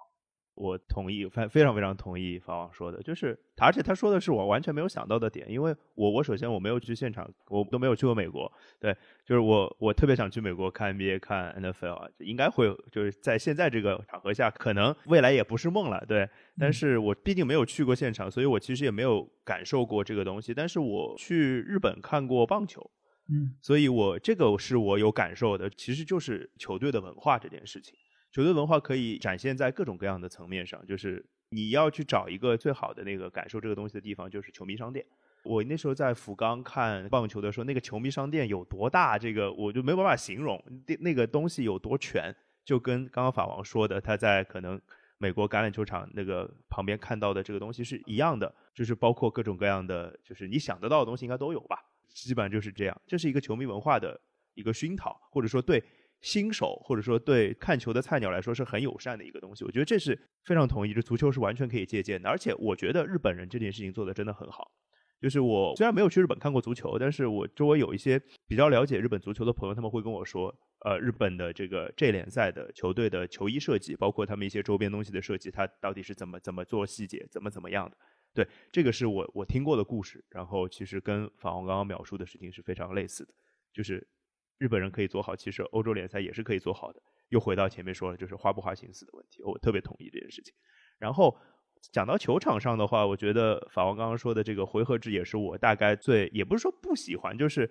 可能我有人就真的喜欢回合制，所以他特别喜欢 NFL。我我有好多朋友就是这样子的。对。然后我就觉得确实有点不流畅，然后打断的东西就时间太长了。当然我非常理解，是因为他打断其实中间可以插广告，然后让这个这场比赛本身的商业价值可以往上走嘛。这个我能理解，但是这个确实我不喜欢。但是很多战术上的细节真的是太有意思了。呃，有些电光火石之间的这个，就是可能四分卫他就是口袋保护就是少了零点一秒的时间。这个球他就传不好，然后可能外接手他可能就是早启动了零点一秒，他就能拿到一个多少多少码的一个接球，其实就是这样的。我觉得这个东西，呃，它更精确看的。然后在这个细节里面，如果你越过刚刚所说的这个初级的门槛看进去比赛的话，我觉得你应该也是能感受到这个乐趣的。对。所以，我现在还是就法王刚刚所说的，他找到了他不喜欢的东西之后，他就会离他越来越远。我可能接受了这件事情，我还是蛮喜欢这个运动。对，呃，关于你们刚才说的，我分两点吧。一个就是周边的事情，周边的事情，我要举的是一个就足球里面的法律，因为我最近其实有着重看一下，就是曼联官方商店那些商品。说实话，哎，曼联已经是作为整个欧洲足坛最豪门的俱乐部之一吧。但是我不得不说一句，曼联商店里面这些商品，除了每赛季的球衣之外，绝大多数的周边，绝大多数周边都是几年前的，他们没有进行更大程度的变化，包括一些毛巾，包括一些可能用在车上的一些周边，包括用在你家里的一些周边，很多都是以前杯子啊什么的，对，包括里面的一些碟片，这些碟片甚至于是可能小十年之前的碟片。对啊，对啊，有一些蓝光碟用来照镜子嘛，照镜子用的，就是以前纪录片嘛，就就这种那个东西。但可是现在没有播放的机器，只能照镜子。啊，有 PS 五啊？哦哦，PS 蓝光碟。我我买的是无无碟版的 PS 五。对，所以你可以想象，就里面的东西绝大多数都是旧的。包括里面现在还在低价处理一些哥哥的周边，因为我哥哥走了，这么是的呀，产量太大了呀，哥哥的碟片。对，但是就是里面的绝大多数东西都是很落伍的。你说他们没有可能性去生产一批新的吗？绝对不会的。只要想，他一定可以更新换代，他一定可以有更多东西出来。但是他没有花这个心思，所以我觉得这个其实也是和很多其他的运动。我觉得是要可以学习的地方。呃，另外一点就是对于橄榄球，橄榄球我一直觉得这个项目我没有算真正的看进去过，但是我肯定是看过好几次的，就超级碗。呃，这个运动给我最大的印象就是它具有非常好的对抗感。那这个对抗其实恰恰又是现在足球非常欠缺的东西。它是一种力与美的一个结合，当然它中间的跑位，它的很多战术都非常的精巧，而且它也是现在。世界体坛里面对于数据要求最高的运动之一吧，所以现在你说对于橄榄球这样一个运动，我觉得只要你是喜欢运动的，你是对运动是有渴求的，我觉得橄榄球是一个非常好的项目。当然，这个里面这种回合制确实是我觉得有点不太能就是喜欢的一个点，就是它非常的散就不，流畅嘛。对，嗯就是你突然之间就停下，停下来之后，大家把队站好，而且它整个打法，你要对于我这样一个门外汉来说，可能就是把球给四分卫，四分卫网球传，传了之后传拿到了，啪，然后啪被被一堆人抱倒，然后重新再开始记码数。这个对我来说好像就变化性啊各方面不是那么多，当然主要还是因为我不了解，所以相比于美式门槛门槛比较高嘛。但但是相比于美式橄榄球来说，我觉得可能英式是更是我的菜，因为那个首先它没有护具，它更加的就是原始一点，而且它这个中间你是手脚可以并用，而且它的整个的这个打法啊各方面来说也更加的流畅一些。但是我这里指出一点啊，因为英式橄榄球由于我生活的关系，还是接触很多的。英式橄榄球，我可以告诉老爷是和足球相比都更不思进取的一个运动。是什么？足球相比英式橄榄球已经很思进取了。为什么？我给大家举个很明显的例子：英式橄榄球至今都是很多球队比赛上连名字都没有的，就是一件衣服，就是这种普通版的衣服，连名字都没有。呃，这是英式橄榄球就一个黑队一个白队就开始打对了，对吧？他比如说呃，他叫 C 罗，他只有一个七号，他没有 C 罗这个名字的，呃，所以说对新球迷是更不友好。对，在很长一段时间里面，足球也是这样的呀，也就是到最近的十几二十年才加名字的。我只是说，这个英式橄榄球如果和美式比这个流畅度或者说对抗来说，我可能会更倾向于英式的这个比赛风格。但是从商业化、从各方面的一个发展来说，我觉得美式橄榄球是无可匹敌的。那接下去我们要来到法王最近最喜欢的新宠，对吧？NHL。NHL，我觉得这个里面其实有两个点，我觉得是足球可以借鉴的。一个点就是什么？就是红黄牌，它的红黄牌不是直接给你警，就不是给你警告，不是给你罚下，而是罚时，它所有都是罚对时，两分钟、五分钟，我要没记错的话。那这个其实我觉得足球你完全也可以借鉴，就是你当然也可以再引入另外一个颜色的牌，对吧？那个牌你是直接罚下，就是永远不能再上来。但是你也可以在中间引入一个，比如说你下去十分钟，或者说下去个五分钟都可以，不同程度的来给予你进行处罚。我觉得这个是一个增加处罚丰富程度的一个方式。对对对，就维度可以不一样嘛。对，另外一个呢，就是他们的那个中场点球，就有点类似于以前美国职业大联盟用过的，就是你的点球嗯就是从中场带球，他美美国足球大联盟就是借鉴就是学冰冰球的，对对，当时成立的时候对就是借鉴冰球的。对对，对我就说这个如果是这个形式，其实就可以想到那个美国大联盟的这个方式，而且它是有时间限制的，嗯就你在规定时间里面带球过去，然后面对门将一对一，这种点球方式，我觉得比现在要刺激太多了。你现在点球其实尽管门将的扑救能力越来越强，他们臂展越来越长，但是点球仍然是进球效率最高的一个方式。所以为什么会有这么多人在禁区里面要假摔，要什么汗水闻到了就要倒地，就是因为点球的魅力太大了，它的得分性太强了。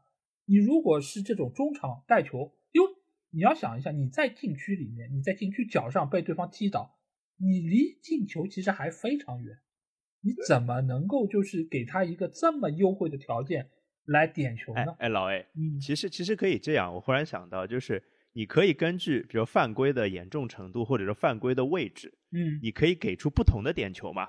因为我们知道十二码现在这个得分率高嘛，对对吧？你说那个直接踢的那个就是成功率相对低一点，对那么就分开来嘛，对不啦？就犯规程度比较低的就用带球的那个点球，犯规程度比较高的就用十二码，对吧对可不可以这样？对，甚至我还说过一个，就是为什么不能像 NBA 一样，就是你对谁犯规，你就让谁罚点球。你现在动不动就是让一个后卫球员、哦被人家抱倒了，然后让一个中场或者一个前锋去罚点球，为什么呢？那以前人家对奥尼尔犯规，就是因为他罚篮水准差呀，那我就对他犯规吗？那为什么足球里面不能这样呢？我所以这个我就这这个事情是这样的，我觉嗯得就是这样会可能会让足球比赛的那个，因为篮球比赛它本身它断的东西就比较多啊，嗯，就是说，就是他可能会就是有罚球，他本来就有这个东西。他足球就经常就你近距离，比如说某一个人拿球，但那我就犯他规好了，他反正踢不进去的，这这就会让比赛的流畅度会下降呀。我觉得这个我觉得好像有点嗯。但是再怎么说，这也是点球啊，点球的命中率还是非常高。你即便是后卫球员，对，我觉得你罚点球其实也其实挺容易进的。你像最后十二码点球时候，经常能罚一轮呢，对吧？对。这个绝对不能低估点球的简单度，因为点球已经简单到降低了我们哥哥的历史地位，对吧？很多人都讲，哎，你点球多，是吧？这是非常致命的啊！漂亮漂亮。好，那其实对于就是 NHL 来说，我就是想到这两个点啊，我不知道，呃，法王，你对于冰球这个运动，它的这个规则还有什么觉得足球可以借鉴的吗？嗯，我只能说现在我最爱的运动就是冰球。但是如果足球要学冰球的话，我还是善意的提醒足球一句：最好不要多学。那为什么？因为冰球也 其实是比足球更惨、更在一个衰落期的运动。呃，曾几何时，就像兔子老师刚才说，冰球是在美国非常啊流行的，但现在已经是落到这个第四的位置。所以说，总体来说，冰球也有它本身自己很多的问题。以后我会在高楼无双里面说。但是呃，冰球能够让足球学习的东西，其实我感觉也有啊，有几个呢？一个就是这种刚才我说的，简单说就这种呃无限制的换人，而且是随时可以换人。啊，足球其实和冰球很像，因为足球是一个。追求流畅性运动，它和呃，其实说句实话，和橄榄球还是有区别的。它是追求这种流畅性的，不是回合制啊。从这个角度来说，其实冰球这个东西，从某种意义上来说，虽然美式足球、橄榄球它叫足球，对吧？因为在美国，你如果叫足球，那么所有人都可以告诉你这就是橄榄球。但是其实抛开这个字面来说，和足球其实最为接近还是冰球。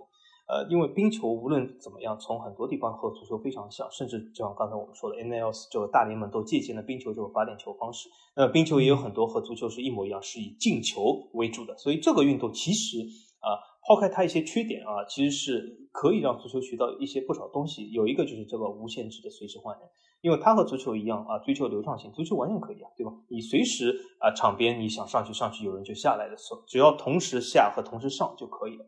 啊，这是一个。另外一个是什么？就是，呃，他为了他的这个流畅性，是极端的、极度的鼓励这个流畅性。什么？就是任何的这种呃这种身体接触，只要你不是用用杆子去打人啊，那都可以不算犯规。你去撞人，或者是你把对手推到墙上，你去用这个肘部击人、什么推人、扛人。任何东西，只要你能想到，甚至你可以用身体把对方球员压在墙边，因为冰球的墙很高，你可以直接压在墙边，让对手不能参加防守或者不能参加进攻，这完全可以。就是这个球，它就追求什么？不能停下来，一直在打。所以从这个角度来说，我觉得呃完全是可以学习。足球需要这种流畅度，就是对这种犯规啊，首先。冰球为什么要这样？很多人讲，那是不是啊？你什么都会犯规，那么就是这个运动就成了野蛮搏击了？呃，没有啊，冰球不是一直在运行中，一直在打吗？因为你如果以这种什么犯规他都不吹的话，或者是不存在这种所谓犯规的话，那么一些很狡诈的人，就比如说这种一些什么拉丁球员，他就没有躺在地上意义的。为什么？你躺在地上，对手。除了可以不管你以外，第二个没有人管你，啊 不是他第二个他可以打你，他甚至他甚至打你裁判啊啊，对 吧？所以说你躺在地上意义是什么？对吧？冰球而且里面有一个规则，这个在冰球游戏里面啊，我现在一直在玩 NHL 二三这个游戏，甚至在冰球游戏里面你都可以啊要一个 fight，就是啊两个 Y 一，所以说从这个角度来说，它就是鼓励你。一种进行一种体格上的这种对抗，对吧？你可以打，只要双方是一打一啊，你甚至可以打架，裁判可以等你打完再介入啊。在冰球里面有个数据，上个赛季是百分之二十三的比赛有过互殴啊，所以很简单。而且冰球的想法是什么？你既然是场上有事，那你在场上解决。你如果觉得对方对你不好了，或者是他犯规阴招了，你要和他场上解决，那这是一个男人对男人运动，你把他击倒。啊，击倒以后，你们各去小黑屋坐五分钟啊，对吧？所以，但你你可以有权把它击倒啊，这不像足球上经常就是我们会发现一个，其实足球这种闹剧是现在才有的嘛。我给大家举个例子，一九九八年的时候，当时我其实看世界杯，我一直在很多节目中提到，我很喜欢一九九八年世界杯，但是有一个现象，我当时就纳闷，怎么会这样？就是什么？当时这个所谓的贝克汉姆踢下西蒙尼事件，大家还记得吗？对吧？就那场比赛，记得的。贝克汉姆就这样脚顶了一下，西蒙尼真的是像被贝克汉姆用大刀砍了一下一样，真的，他疼的可以飞起来，就这样脚顶一下能够疼到飞起来吗？这我当时就是纳闷，就为什么会有这么疼？难道他的神经系统出了问题吗？对吧？这么顶了一下，而且就这个微小的运动啊，就要得红牌。我如果是裁判，我给西蒙尼一张红牌，真的。跟贝汉姆继续踢，真的为什么？因为我觉得这简直是笑话。但是这个说句实话，很符合一些国家的审美啊，或者一些国家价值观。比如说一些拉丁国家，甚至是有一些国家，他特别喜欢这种像这种营养不良一样，比如说这种什么肖战、王一博，就是看上去非常瘦瘦康康啊，什么蔡徐坤一样的，对吧？非常瘦。蔡徐坤在冰球场上，我感觉真的会被人挨打，真的，而且打了以后他有可能站不起来，因为他的确不是很抗揍的样子。所以说，从这个角度来说。这就是不是很鼓励一种对抗性的东西。足球现在就是，我觉得我有感觉哦，就是英凡蒂诺想希望场上每一个人都是蔡徐坤，就是你只要一碰我就要飞啊，不是倒我就要飞出去，就是像西蒙尼一样，一碰就像触动了他整个身体上的神经，整个身体神经系统就触动，他就倒下了飞出去啊。所以说这种角度来说，这是足球最需要需要学习冰球，这是这是毕竟是一个男子运动，你要踢，你要。你要这种对抗，你就好好的对抗啊，不要搞的这种女性化倾向出来。当然，所有很多美国人都喜欢说足球，他为什么不喜欢？因为这是一个女性。从某种程度意义上来说，他的确树立一些不好的形象给了美国人看到。比如说，如果他们看到九八年世界杯有这个闹剧啊，一个人用脚后跟稍微顶了一下，蹭了一下，你就会倒地，会弹出去，这绝对不是一个。呃，法王，我觉得你真的是还蛮喜新厌旧的。你还记得曾几何时，你非常喜欢这种瘦弱的球员，扎霍维奇啊这种。哦，对，现在你喜欢粗壮的了。对，我就喜欢粗壮。哎，是的。我曾几何时或许喜欢过蔡徐坤打篮球，但现在我觉得他太瘦。没有，是这样。我接法王的一话说，再说两句，就是我 NHL 其实不是太熟，但是我被法王刚刚讲的一个点就特别触动，就是我倒不是说就是男，我们就单纯的把运动分成男性运动、女性运动之类的，但是法王说就是这个冰球运动场上是可以有。用男人的方式解决问题的这个权利的，我觉得这个特别重要。就是并不是说所谓的这个运动只能怎么样，只能怎么样，就是有这样的一个权利，你可以有这样的一个选择，我觉得蛮重要的。呃，我就想说这个，嗯，对，而且运动员他本身就是荷尔蒙非常旺盛的一批人，所以他需要有一个出口来让他决斗。这个决斗有竞技层面的，也有可能竞技层面外的。那我觉得能够给他这样一个宽容程度。本身也是这个运动非常有魅力的一点。现在似乎大家对于足球比赛越来越苛责了，就是好像你但凡有一点点出格，你好像就伤害到了运动员，你好像就影响到了他的职业生涯。但其实运动员，你想一想，他们每天都在训练，他们原本就要比普通人要强壮很多，他们其实理应能够有更多的对抗性，来就是让观众看到更刺激、更紧张的一些比赛。呃，所以我觉得从美式运动，刚才我们说到这三个，其实都能够很好的体现这一点，就是对抗应该是无处不在的，因为没有对抗，这个运动怎么可能会好看呢？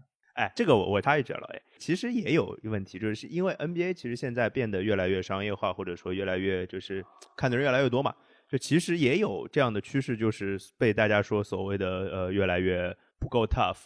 然后不够不够强硬，然后 NBA 也有偏犯规的人，你知道吧？嗯，就是也有就靠罚球这一直得分的人，我就不点名了，对吧？这可能听友都知道是谁，就确实有这样的人。就这个其实就是所谓的，就是呃，从好的角度上来讲，就就是所谓的巧妙的利用规则。反正我个人是不喜欢这样的球员，但是这是一个事实，就真的当一个运动变成这样的时候，好像真的会有人往这个方向走。我也不知道是不是一个巧合，嗯。对，我也是的确很喜欢对抗。我其实不看 NFL 的有一个原因，不知道大家知道没有？就是我觉得 NFL 对抗还是不足。就什么 NFL 里面，它的确很多对抗是可以的，但它也规定很多动作是不可以。比如说你要打人或者你要掐对方脖子，那是不可以。但是这在 NHL 里面都可以。拉面罩也不行。对，我倒是想说，就是因为 NFL 之前有太多太多的球员因为不当的对抗，所以导致他们退役之后的生活非常非常的。惨，因为身体可能就当时不注意，然后脑震荡，特别是脑部的问题，有好多球员在退役后没有几年，可能就因为脑部的问题就去世了。所以这是他们不停的修改规则，在保护球员的一个原因。对，这也是很多冰球球员没有牙齿的原因。但是我也很体谅他们，他们牙齿都被打掉了。因为大家可以搜一下，你可以看到冰球的全明星里面没有牙齿的比例高达七成，真的，因为全明星里面都是最能打的人啊。那么从这个角度来说，他们没有牙齿，的确是影响到的后来呃，就是退役以后吃饭啊，对吗？或者是各种各样问题。所以都是代价嘛。对他们也是代价，而且他们其实本身的收入也很高，这也是他们选择的职业，对吗？如果让我去当。呃，NHL 全明星，我或许也会忍一忍，把牙齿打落了，我自己咽下去，对吗？也可以，可以啊。所以说，这关键还是去能够预料到我，所以我是特别喜欢啊。回头他们也可以像有一些黑帮大佬一样去镶点什么金牙什么的，嗯，反正这个业务肯定会啊，肯定会啊，应该也很盛行啊。那我们除了刚才说到的这三个运动之外，我不知道还有一些其他的什么运动，你们觉得？中间的一些规则是能够被足球借鉴的吗？有没有？没有吗？没有，我就来抛砖引玉吧。因为其实我想到了几个运动，里面分别有一些因素还不错。一个就是电子游戏，因为电子游戏现在也算电竞嘛。电竞的话，我觉得有一些可能就是互动性的东西，对于足球来说还挺重要的。尤其是现在很多的年轻的观众来说，他其实还蛮吃这一套的。一个就是。我在想，能不能够足球转播的时候，在球员的头上能够有他们的名字，这个是我非常想要的。我可以告诉老 A，这个在冰球里面是可以的，就是你可以选择接球的球员显示名字，全部球员显示名字，可以有这样选择。对啊，因为其实大家在玩游戏的时候，就和游戏里面一模一样。对的。对啊，对，因为你可以发现啊，我们的张璐老师经常记不住球员的名字。经常就是说这个几号，这个几号，对吧？名字有时候他还会认错，对吧？明明不是坎特，他说成了坎特什么的都都有过。那如果一旦球员的上面有名字，那他就能够一眼看出来，啊，这个是谁？是坎特啊，还是亚布拉罕，还是谁？对，那这个就很方便，对于足球解说也很方便，对于球迷来说也很方便，甚至于他可以在这个下面有一个小地图。因为很多次我在看球的时候，我都只能看到镜头里面的这个地方，但是呢，镜头外的那些人他在什么位置，我是不知道的。但如果有个小地图，那我就能够对于整个场上的情况，我都能够有一个了解。对我这里补充一下，这个是可实现的呀。因为现在 NHL 如果你是看 NBC 的呃这个比赛的话，那就是 NHL 里面所有的人你是可以看，就是选择呃所有球员都显示名字，包括替补席上。但这样我搞过，就是显得好像就是弹幕满屏一样，就是都是人的名字，这也不可行。就是你的正式的转播镜头上，球员啊，如果有的话，他都得用名字。对，对，它可以做得更好一点。就现在冰球是这样，你是几种选择，一种是全部球员显示名字，这样就屏幕很花；还有一种就是拿球的球员显示名字，这是我最喜欢设置。嗯，就是这其实对对，嗯，对，我觉得这个其实就帮助你看球的时候，你也能知道到底是谁。持球谁在推进，谁在传中，然后抢点人是谁？我觉得这个都非常的是蛮贴心的一个设置吧。而且这里我还想到最后一个，就是你想一下，你在踢非法也好，或者说是足球游戏，你在进球之后，你是可以三百六十度回旋的来取角来看这个进球，能够来回放。但是现在我们在看一个进球的时候，就是他给什么你看什么，对吧？你没有办法选择。观众没有办法能够说，我从什么角度来看，因为有些进球你知道，它只有固定几个机位。但是如果你遇到的是，比如说像任意球，或者说是其他的一些射门，你如果不从他专门的那个视角看过去，其实看不到他这个弧线有多大，看不到他这个进球有多精妙，你甚至不能把它倒回来再正回去，都没有办法做。但是你如果是放到。以后的这个转播里面，你真的每个观众可以 DIY 自己的这个镜头，可以 DIY 自己的这个慢动作，那我觉得观众本身也会很愉悦啊，他能够更身临其境、更立体感的来看这个运动。我觉得这个都是足球可以加进去的地方，从电子游戏这一块，而且这个观众他有自主选择权利，他有参与感，那对于他来说，他也愿意我看更多的足球比赛。呃，这个是关于电竞的。第二个是从 MLB 棒球这个联赛，我觉得给我印象最深是什么？因为我看的很少，但是我记得他们有一个很关键的点，就是有开场前的开球仪式。这个其实我觉得是 棒球非常有特色的一点，足球完全可以啊。你可以让你的计票的观众，你也可以让某些可能购买了你特殊商品的人组成一个抽奖，你让他们来参与到这个比赛之中，抽出一个热心的球迷来球场上开个球。这个其实对于比赛来说没有什么时间上的拖延，也就是开个球半分钟、一分钟的事儿，你上来下去就结束了。但是对于球迷来说，他是有很强的参与感的，而且如果他能够。被抽中，我相信他也能够说，我就是这辈子我就粉这个球队了。那对于球队来说有什么不好呢？这个我觉得是从棒球联赛里面可以借鉴一点。嗯，第三个呢，第三个运动就是网球。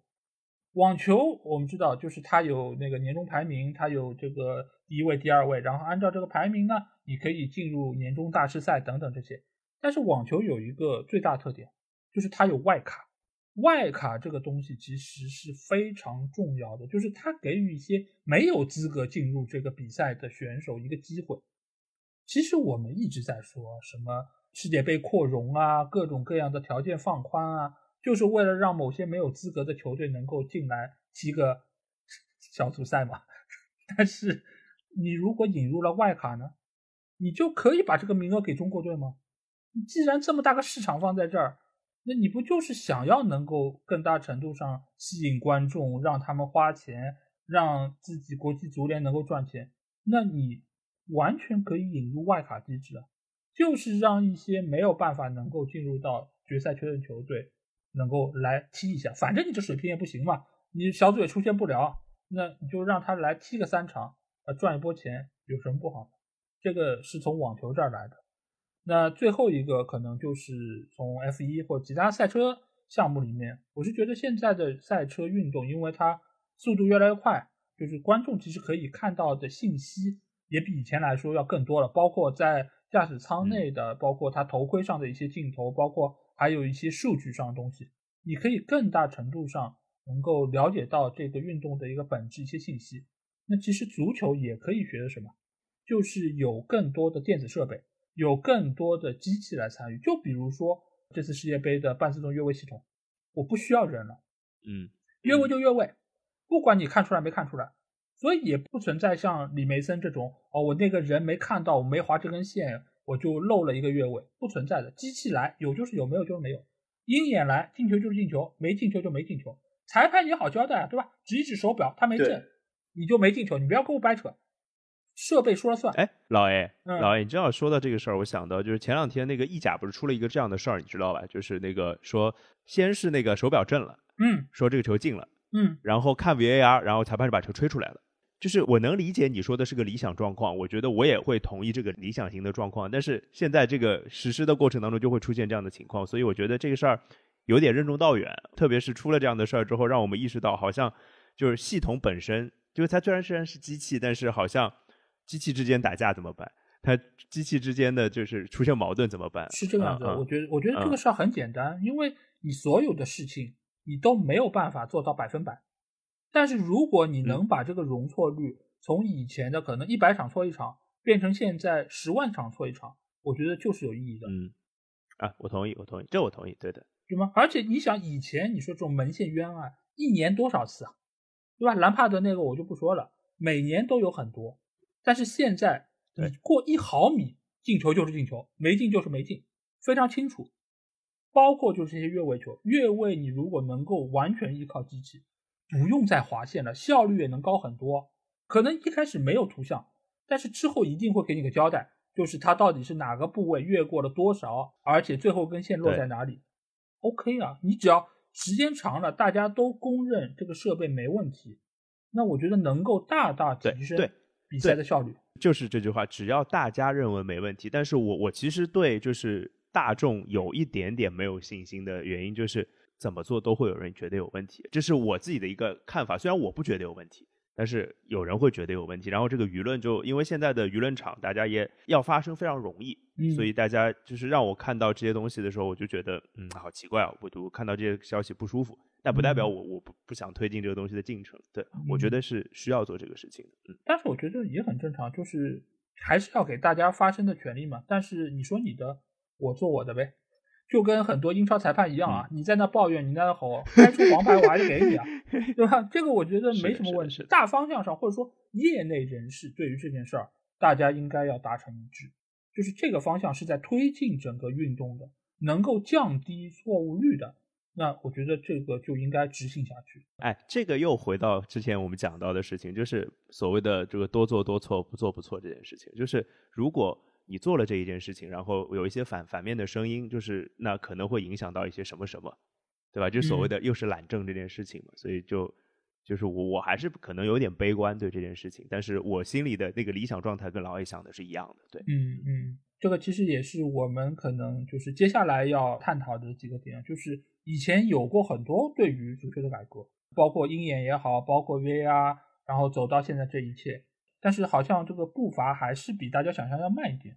那你们觉得这个中间主要的问题是什么呢？就是除了这些懒政的问题之外，我是这样觉得啊。其实我们拿足球里面不同的联赛就可以看出这个道理来。就是我们虽然一直在说足球它是遇到了很多问题，刚才我们提出了很多建议，但是我们会发现，我们如果拿足球一个整体来说是可以找到一些东西。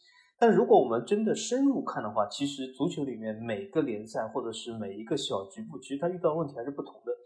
相对来说，其实我们刚才说的很多这个缺点，在一些联赛上体现的更为明显一点，但在英超上体现的更小一点。啊，所以我一直说，其实英超是最有潜力啊，能够是作为一个垄断性的这个联赛，在足球里面啊，正是因为它在很多地方其实走更前面一点。那么，其实所谓这个阻力是什么？其实除了这个所谓的。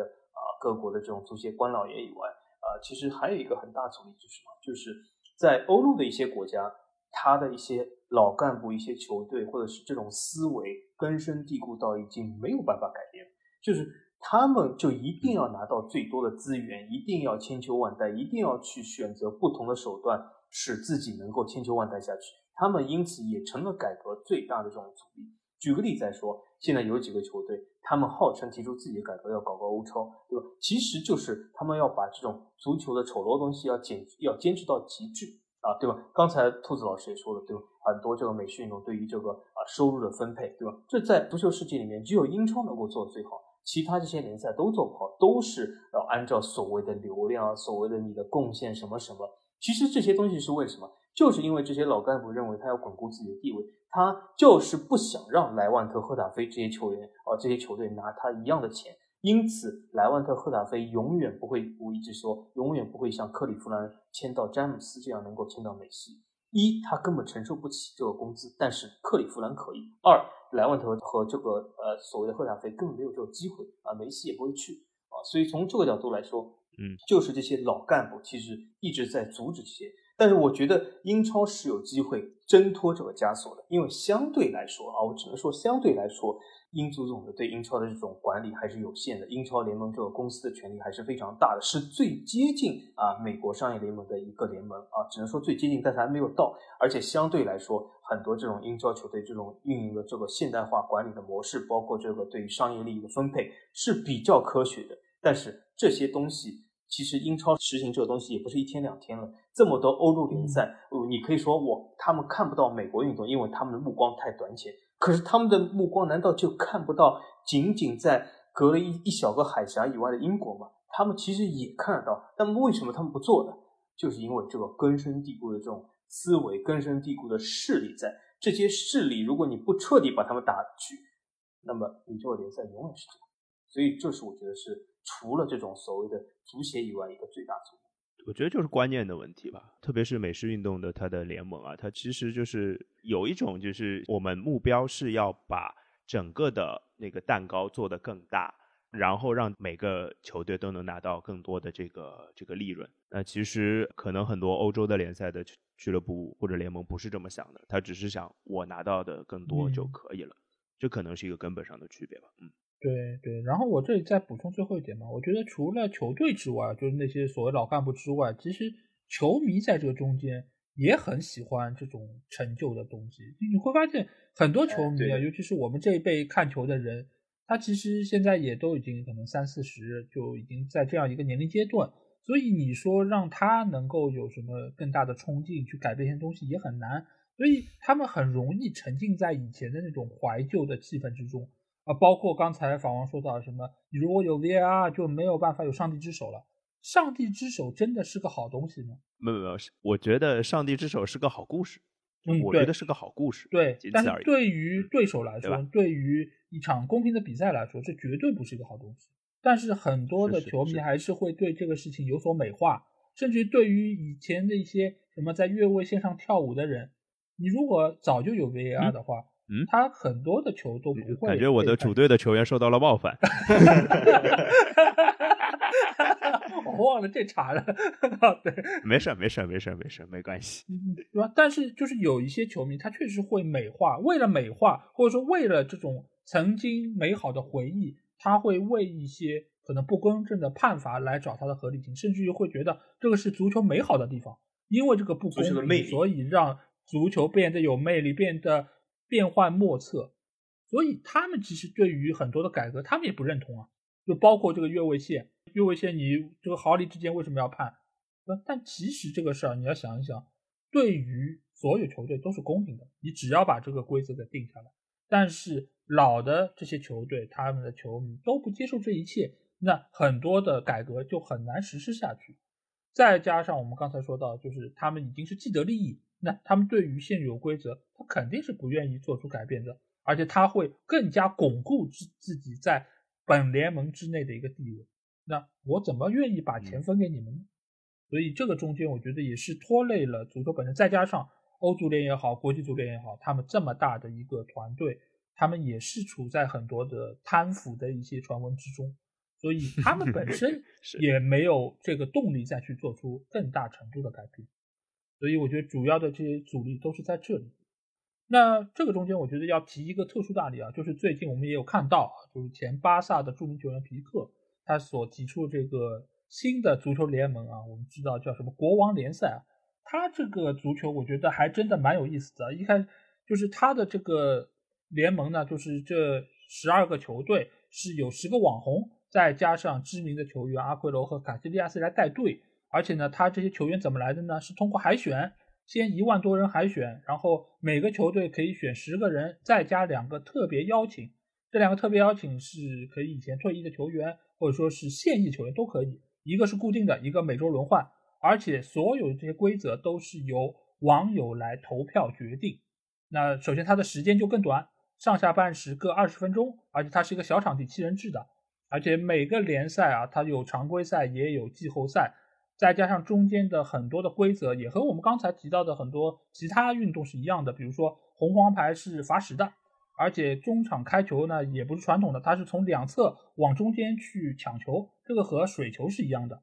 包括每一个带队的这个网红，他是有一张秘密武器的，有一张金卡。这个金卡呢，是包括有一次点球机会，包括是让对手的球员罚出两分钟，包括是接下去的那个进球是算两倍，这个等等的一些，呃，有点像玩游戏的，就卡牌游戏的这种定义啊。那你们觉得他的这种？足新的足球的理念是能够让足球获得新生吗？我先来说吧，我觉得完全可以。呃，我甚至觉得这其实就是足球的未来。那为什么呢？因为除了皮克这个联赛啊，皮克这个联赛其实和一样东西结合的非常好，就是现在的这种网络平台。因为只有通过这种网络平台，才能和年轻人更好接触。足球现在这个运动，它的粉丝的年纪是越来越大，它的平均年龄是越来越大。当然，很多运动都这样，但足球也是其中之一。它就是为什么会越来越大，就是说明它的年轻的粉丝进场啊，不如就是所谓的啊老的球迷在里面啊，所以说它的年龄会越推越大。那么足球其实它需要吸引更多的年轻人，它除了啊做了一些这种我们刚才所说的这种东西以外，它其实有一个就是它需要和年轻人更好的结合，在网络平台上。我举个例子啊，就是。在这个 YouTube 上有一个很红的这个频道，它有六千来万这个订阅，这个这这相比是足球世界里所有的球队加起来都没有这么多。它这个频道叫 Do Perfect，那么从这个角度来说，它就是做一些这种杂耍性的这种运动，什么？它其实很多东西就是你你初看啊，原来这就是杂耍性运动，这或者这种东西有什么好看？但它通过这种短的这种啊视频啊什么，和很多这种呃记忆结合，和很多运动结合，其实是很吸引年轻人。皮克这个联赛其实有它这个。呃，借鉴了他这个 do perfect 东西，为什么他请了网红进入这些球队？他们有的时候这些网红啊，比如说他在这种原地的这种玩球啊、停球啊，会玩的非常好。我们也可以看到内马尔、姆巴佩什么和几个杂耍性足球的这种网红一起这种拍的视频啊什么，他们这种玩球而不是所谓的这种踢球，其实很吸引一些年轻人，就觉得哇这好酷或者怎么怎么样。所以从这种角度来说，其实它很吸引年轻人。而且还有一点是什么？就是足球发展到今天，它无论是九十分钟的比赛也好，或者是它真的是踢六七十分钟，它在某种程度上已经成了一种比耐力的运动。但是我我要问大家一句：难道你喜欢看的是一种比耐力吗？还是在一个单位时间内，尽量让所有的运动员都能够体力充沛的来展现他们的技艺或者技战术，是大家想看的？我至少是想看技战术或者是他们的技艺，而不是想看谁耐力越久。因为如果我喜欢看谁耐力越久的话，我可以看这种马拉松比赛啊，对吗？这个耐力非常强，就是跑到你根本不难以置信，对吧？我两个电影看完，他还在跑。所以说我不想看耐力，但是足球从某种意义上来说成了一个比耐力运动，谁耐力强，其实谁就更厉害啊！这其实大家哎不要说，很多这个我们的听众都说我是梅黑啊，但是你看我这里最帮谁说话？我就是这个梅老板对吧？他就是耐力不行，老散步对吧？但如果你看按照这种皮克这种规则，他就不用散步了对吧？至少在二十分钟里面可以生龙活虎，所以这种比耐力是没有意义的啊。所以这就是我觉得皮克这个东西其实是足球一个很好的发展方向。我不能说是唯一的方向，但是我觉得是一个很好的方向。我会觉得这个东西，我会把它当做另外一个东西来看。嗯，不是足球。可能对对对对对对，我可能是这个逻辑，因为我我总觉得像法王刚刚说的所谓的比耐力，我有一点点不同意啊，就是它不是单纯的比耐力了，是在比在在这个。时间长度下，大家可怎么去合理的分配自己的体能？那有些人可能他的体力就用完了，那确实是这样子的。那有些人可能他在最后的时刻，他还有一些就是可以做动作的余地之类的。那最后比的并不是耐力，而是还是足球上的东西。所以皮克的那个东西，在我看来就更接近年轻人，更接近一场秀。我觉得，就或者是更接近综艺节目，我觉得效果应该应该会蛮好的。我猜。嗯，但是在这个层面上，我可能就比较比较老派一点。我觉得这可能跟我心中想到足球还是关系不是太，就或者说他只是借用了一个足球的壳吧，我是这么理解。但是你说这东西好玩吧，我我肯定会去看一看的，对，肯定会去看一看。但我估计以我的审美来说，可能兴趣不会太大。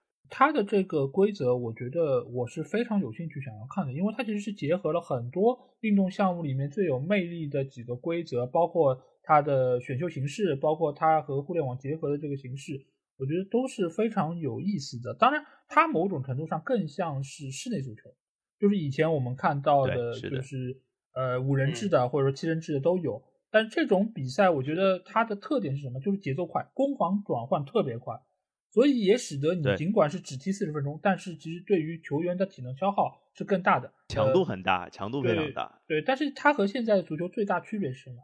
就是你很难有什么技战术的东西，你依靠的更大程度上是球员的个人能力，你的脚下活更细，你的晃动过人更精彩，那可能你能够就是进球的可能性越大。但是现在为什么会有这么大场地？其实就是你有更多的技战术，你有更多的套路，你有更多丰富的东西。但是你如果把这个比赛集中在这么小的环境里面，其实对于它的丰富程度还是会受限。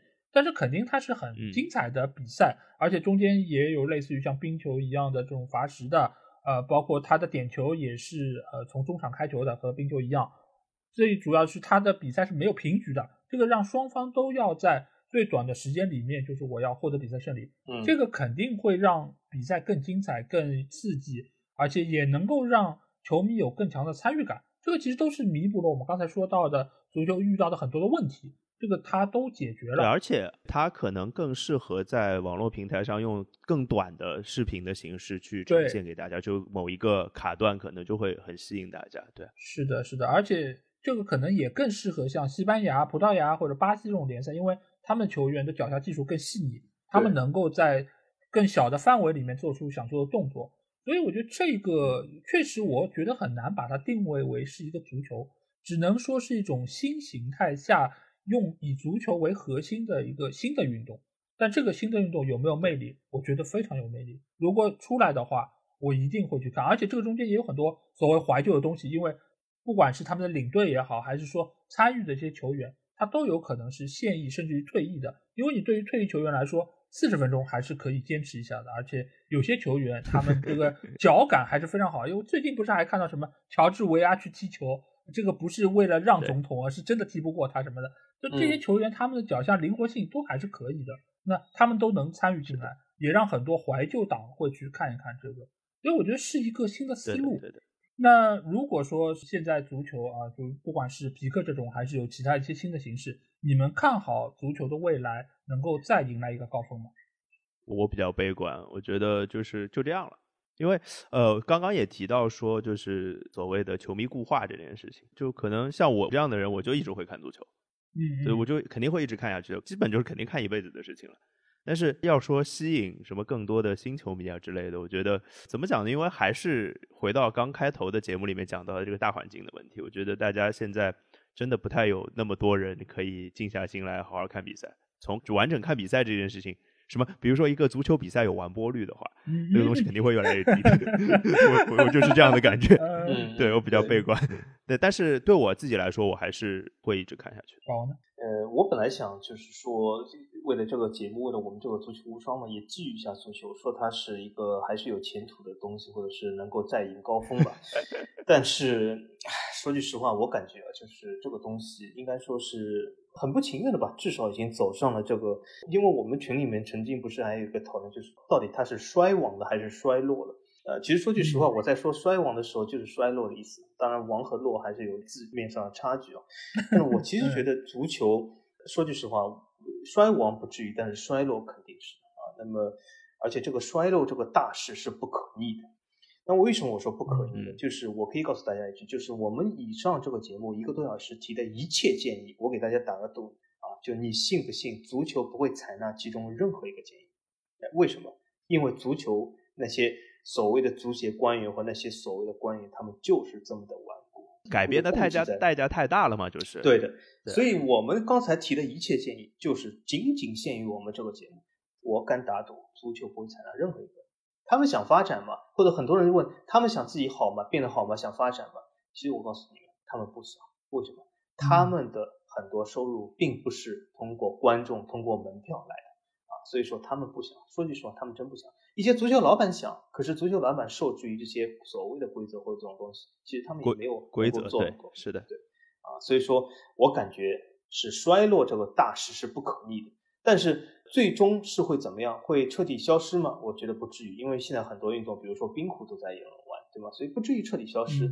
但是会被其他娱乐取代吗？那肯定，那只是一个时间问题啊。但是这可惜吗？对，我感觉也还好吧。现在我们看足球，现在我们看电影，那么我说现在没有人踢这个毽子，你觉得毽子消亡可惜吗？哦，我觉得也还好。哈 所以说，一个时 代的东西就这样啊。我觉得这个事情这么看啊，就是作为一个运动来说，足球已经吃够了时代的红利，它原本就不应该来到这样的一个高度，它只是和所有其他的运动一样，在慢慢的回归它该有的一个高度而已。以前的足球不是因为它特别的厉害，它特别有魅力，而是它附加了太多时代给它的烙印，而现在它慢慢回到它该回的位置，我觉得。本身就是一个很合理的地方。那第二点，就接刚才法王说的，就是这些人他们真的希望足球更好吗？那或许你们在看了《满江红》之后，可以问一下，秦桧是想让宋朝更好吗？并不是，对吗？他为了什么？为了自己更好。所以有些时候你们会说，哦，这个时候他居然没有想让宋朝更好，他没有想希望自己活下去吗？在那个当刻，他可能真的不想啊。他就是想让自己过得更好，死了之后的事儿跟我有什么关系？我现在就算被人用铁的门板去扇，又怎么样呢？我又不知道。是，对啊，所以这个事情都是一样的。我觉得足球现在能做的就是尽量的让自己吸引一些受众，能够说，呃，在原有的这样一个地盘之上，能够再搞出点花样来。反倒是我觉得像皮克这样的东西。能够更好的运转，或者说在日后它能够吸引到更多的网红，能够吸引到吸引到更多的知名的球星来参与，或者说其他的球员也能够搞出一套属于他们的新足球，那我觉得反倒有可能让现有的这套传统的足球受到更多的关注，得到更多的红利。这个我觉得有种就是曲线救国的这种意味。我最后说一点点啊，就是我我觉得，呃，我们都在所谓的出主意、瞎开脑洞，但是另外一个我在想的事情是，那足球就一定要真的变成，就是我们都在为所谓的就就有一种冷叫爸妈觉得你冷，是吧？嗯嗯有有一种有一句话叫“一我是为你好”，那足球本身它真的希望变成我们想说的那个样子吗？其实也不一定。对，有可能就都是我们瞎操心，所以我就在想的一个事儿就是，有些事情可能就让它随着时间然后发展下去。然后我们说的建议就是，法王刚刚说是不是一条都不会踩的？说不不一定，就是有可能有一些就是跟钱有关系的这个分配方式啊，或者说甚至小一点的，就是可能有一些球队会做出更好看的周边来，这是有可能的。但是我觉得规则上确实不太会出现太大的改变，但是。就让他这样去吧，我自己可能心态比较好，我就这样了 可能是这样子。嗯，对，因为我觉得我们在这儿开这个脑洞来讨论这么多东西，其实也是一方面，我们出于对于这个运动的喜爱嘛。我们过去这么多年一直都在看足球，我们也是希望它能够继续发展下去，在我们老去之后还能够看到这个运动，而且能够有很多的人继续前赴后继的来参与其中。那另外一方面呢，也是有一些些。呃，怒气不争吧，就是他好像也是出现一些疲态，但是我觉得所有的一切事物都有它的客观规律。呃，我们的脑洞肯定也没有办法改变任何东西，但是我觉得我们这期节目应该或多或少还是能改变一点点听众的一些想法，或者说抛砖引玉吧，让听众也能够想一些主意来帮到足球这个运动本身。而且我再补充一下，就是。这种东西其实大家我们都是其实一种非常轻松，或者是其实喜欢足球，或者是真的为足球出主意者的心态来讲。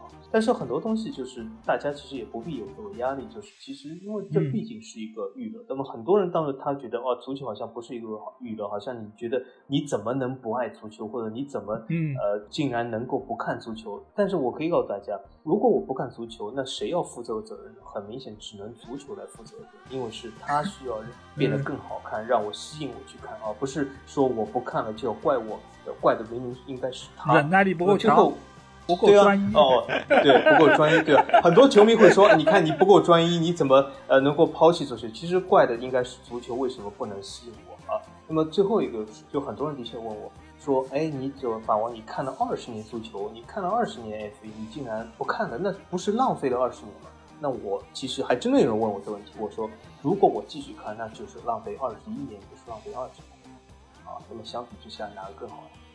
所以大家还是要啊遵从自己啊这样的想法。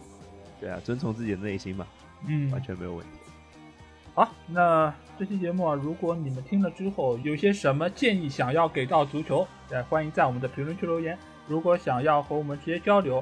呃，也可以加我们群，只要在微信里面搜索“足球无双”就可以找到，期待你们的关注和加入。那这期节目就到这儿，我们下一期的足球无双节目再见吧，大家拜拜。好，大家再见，拜拜。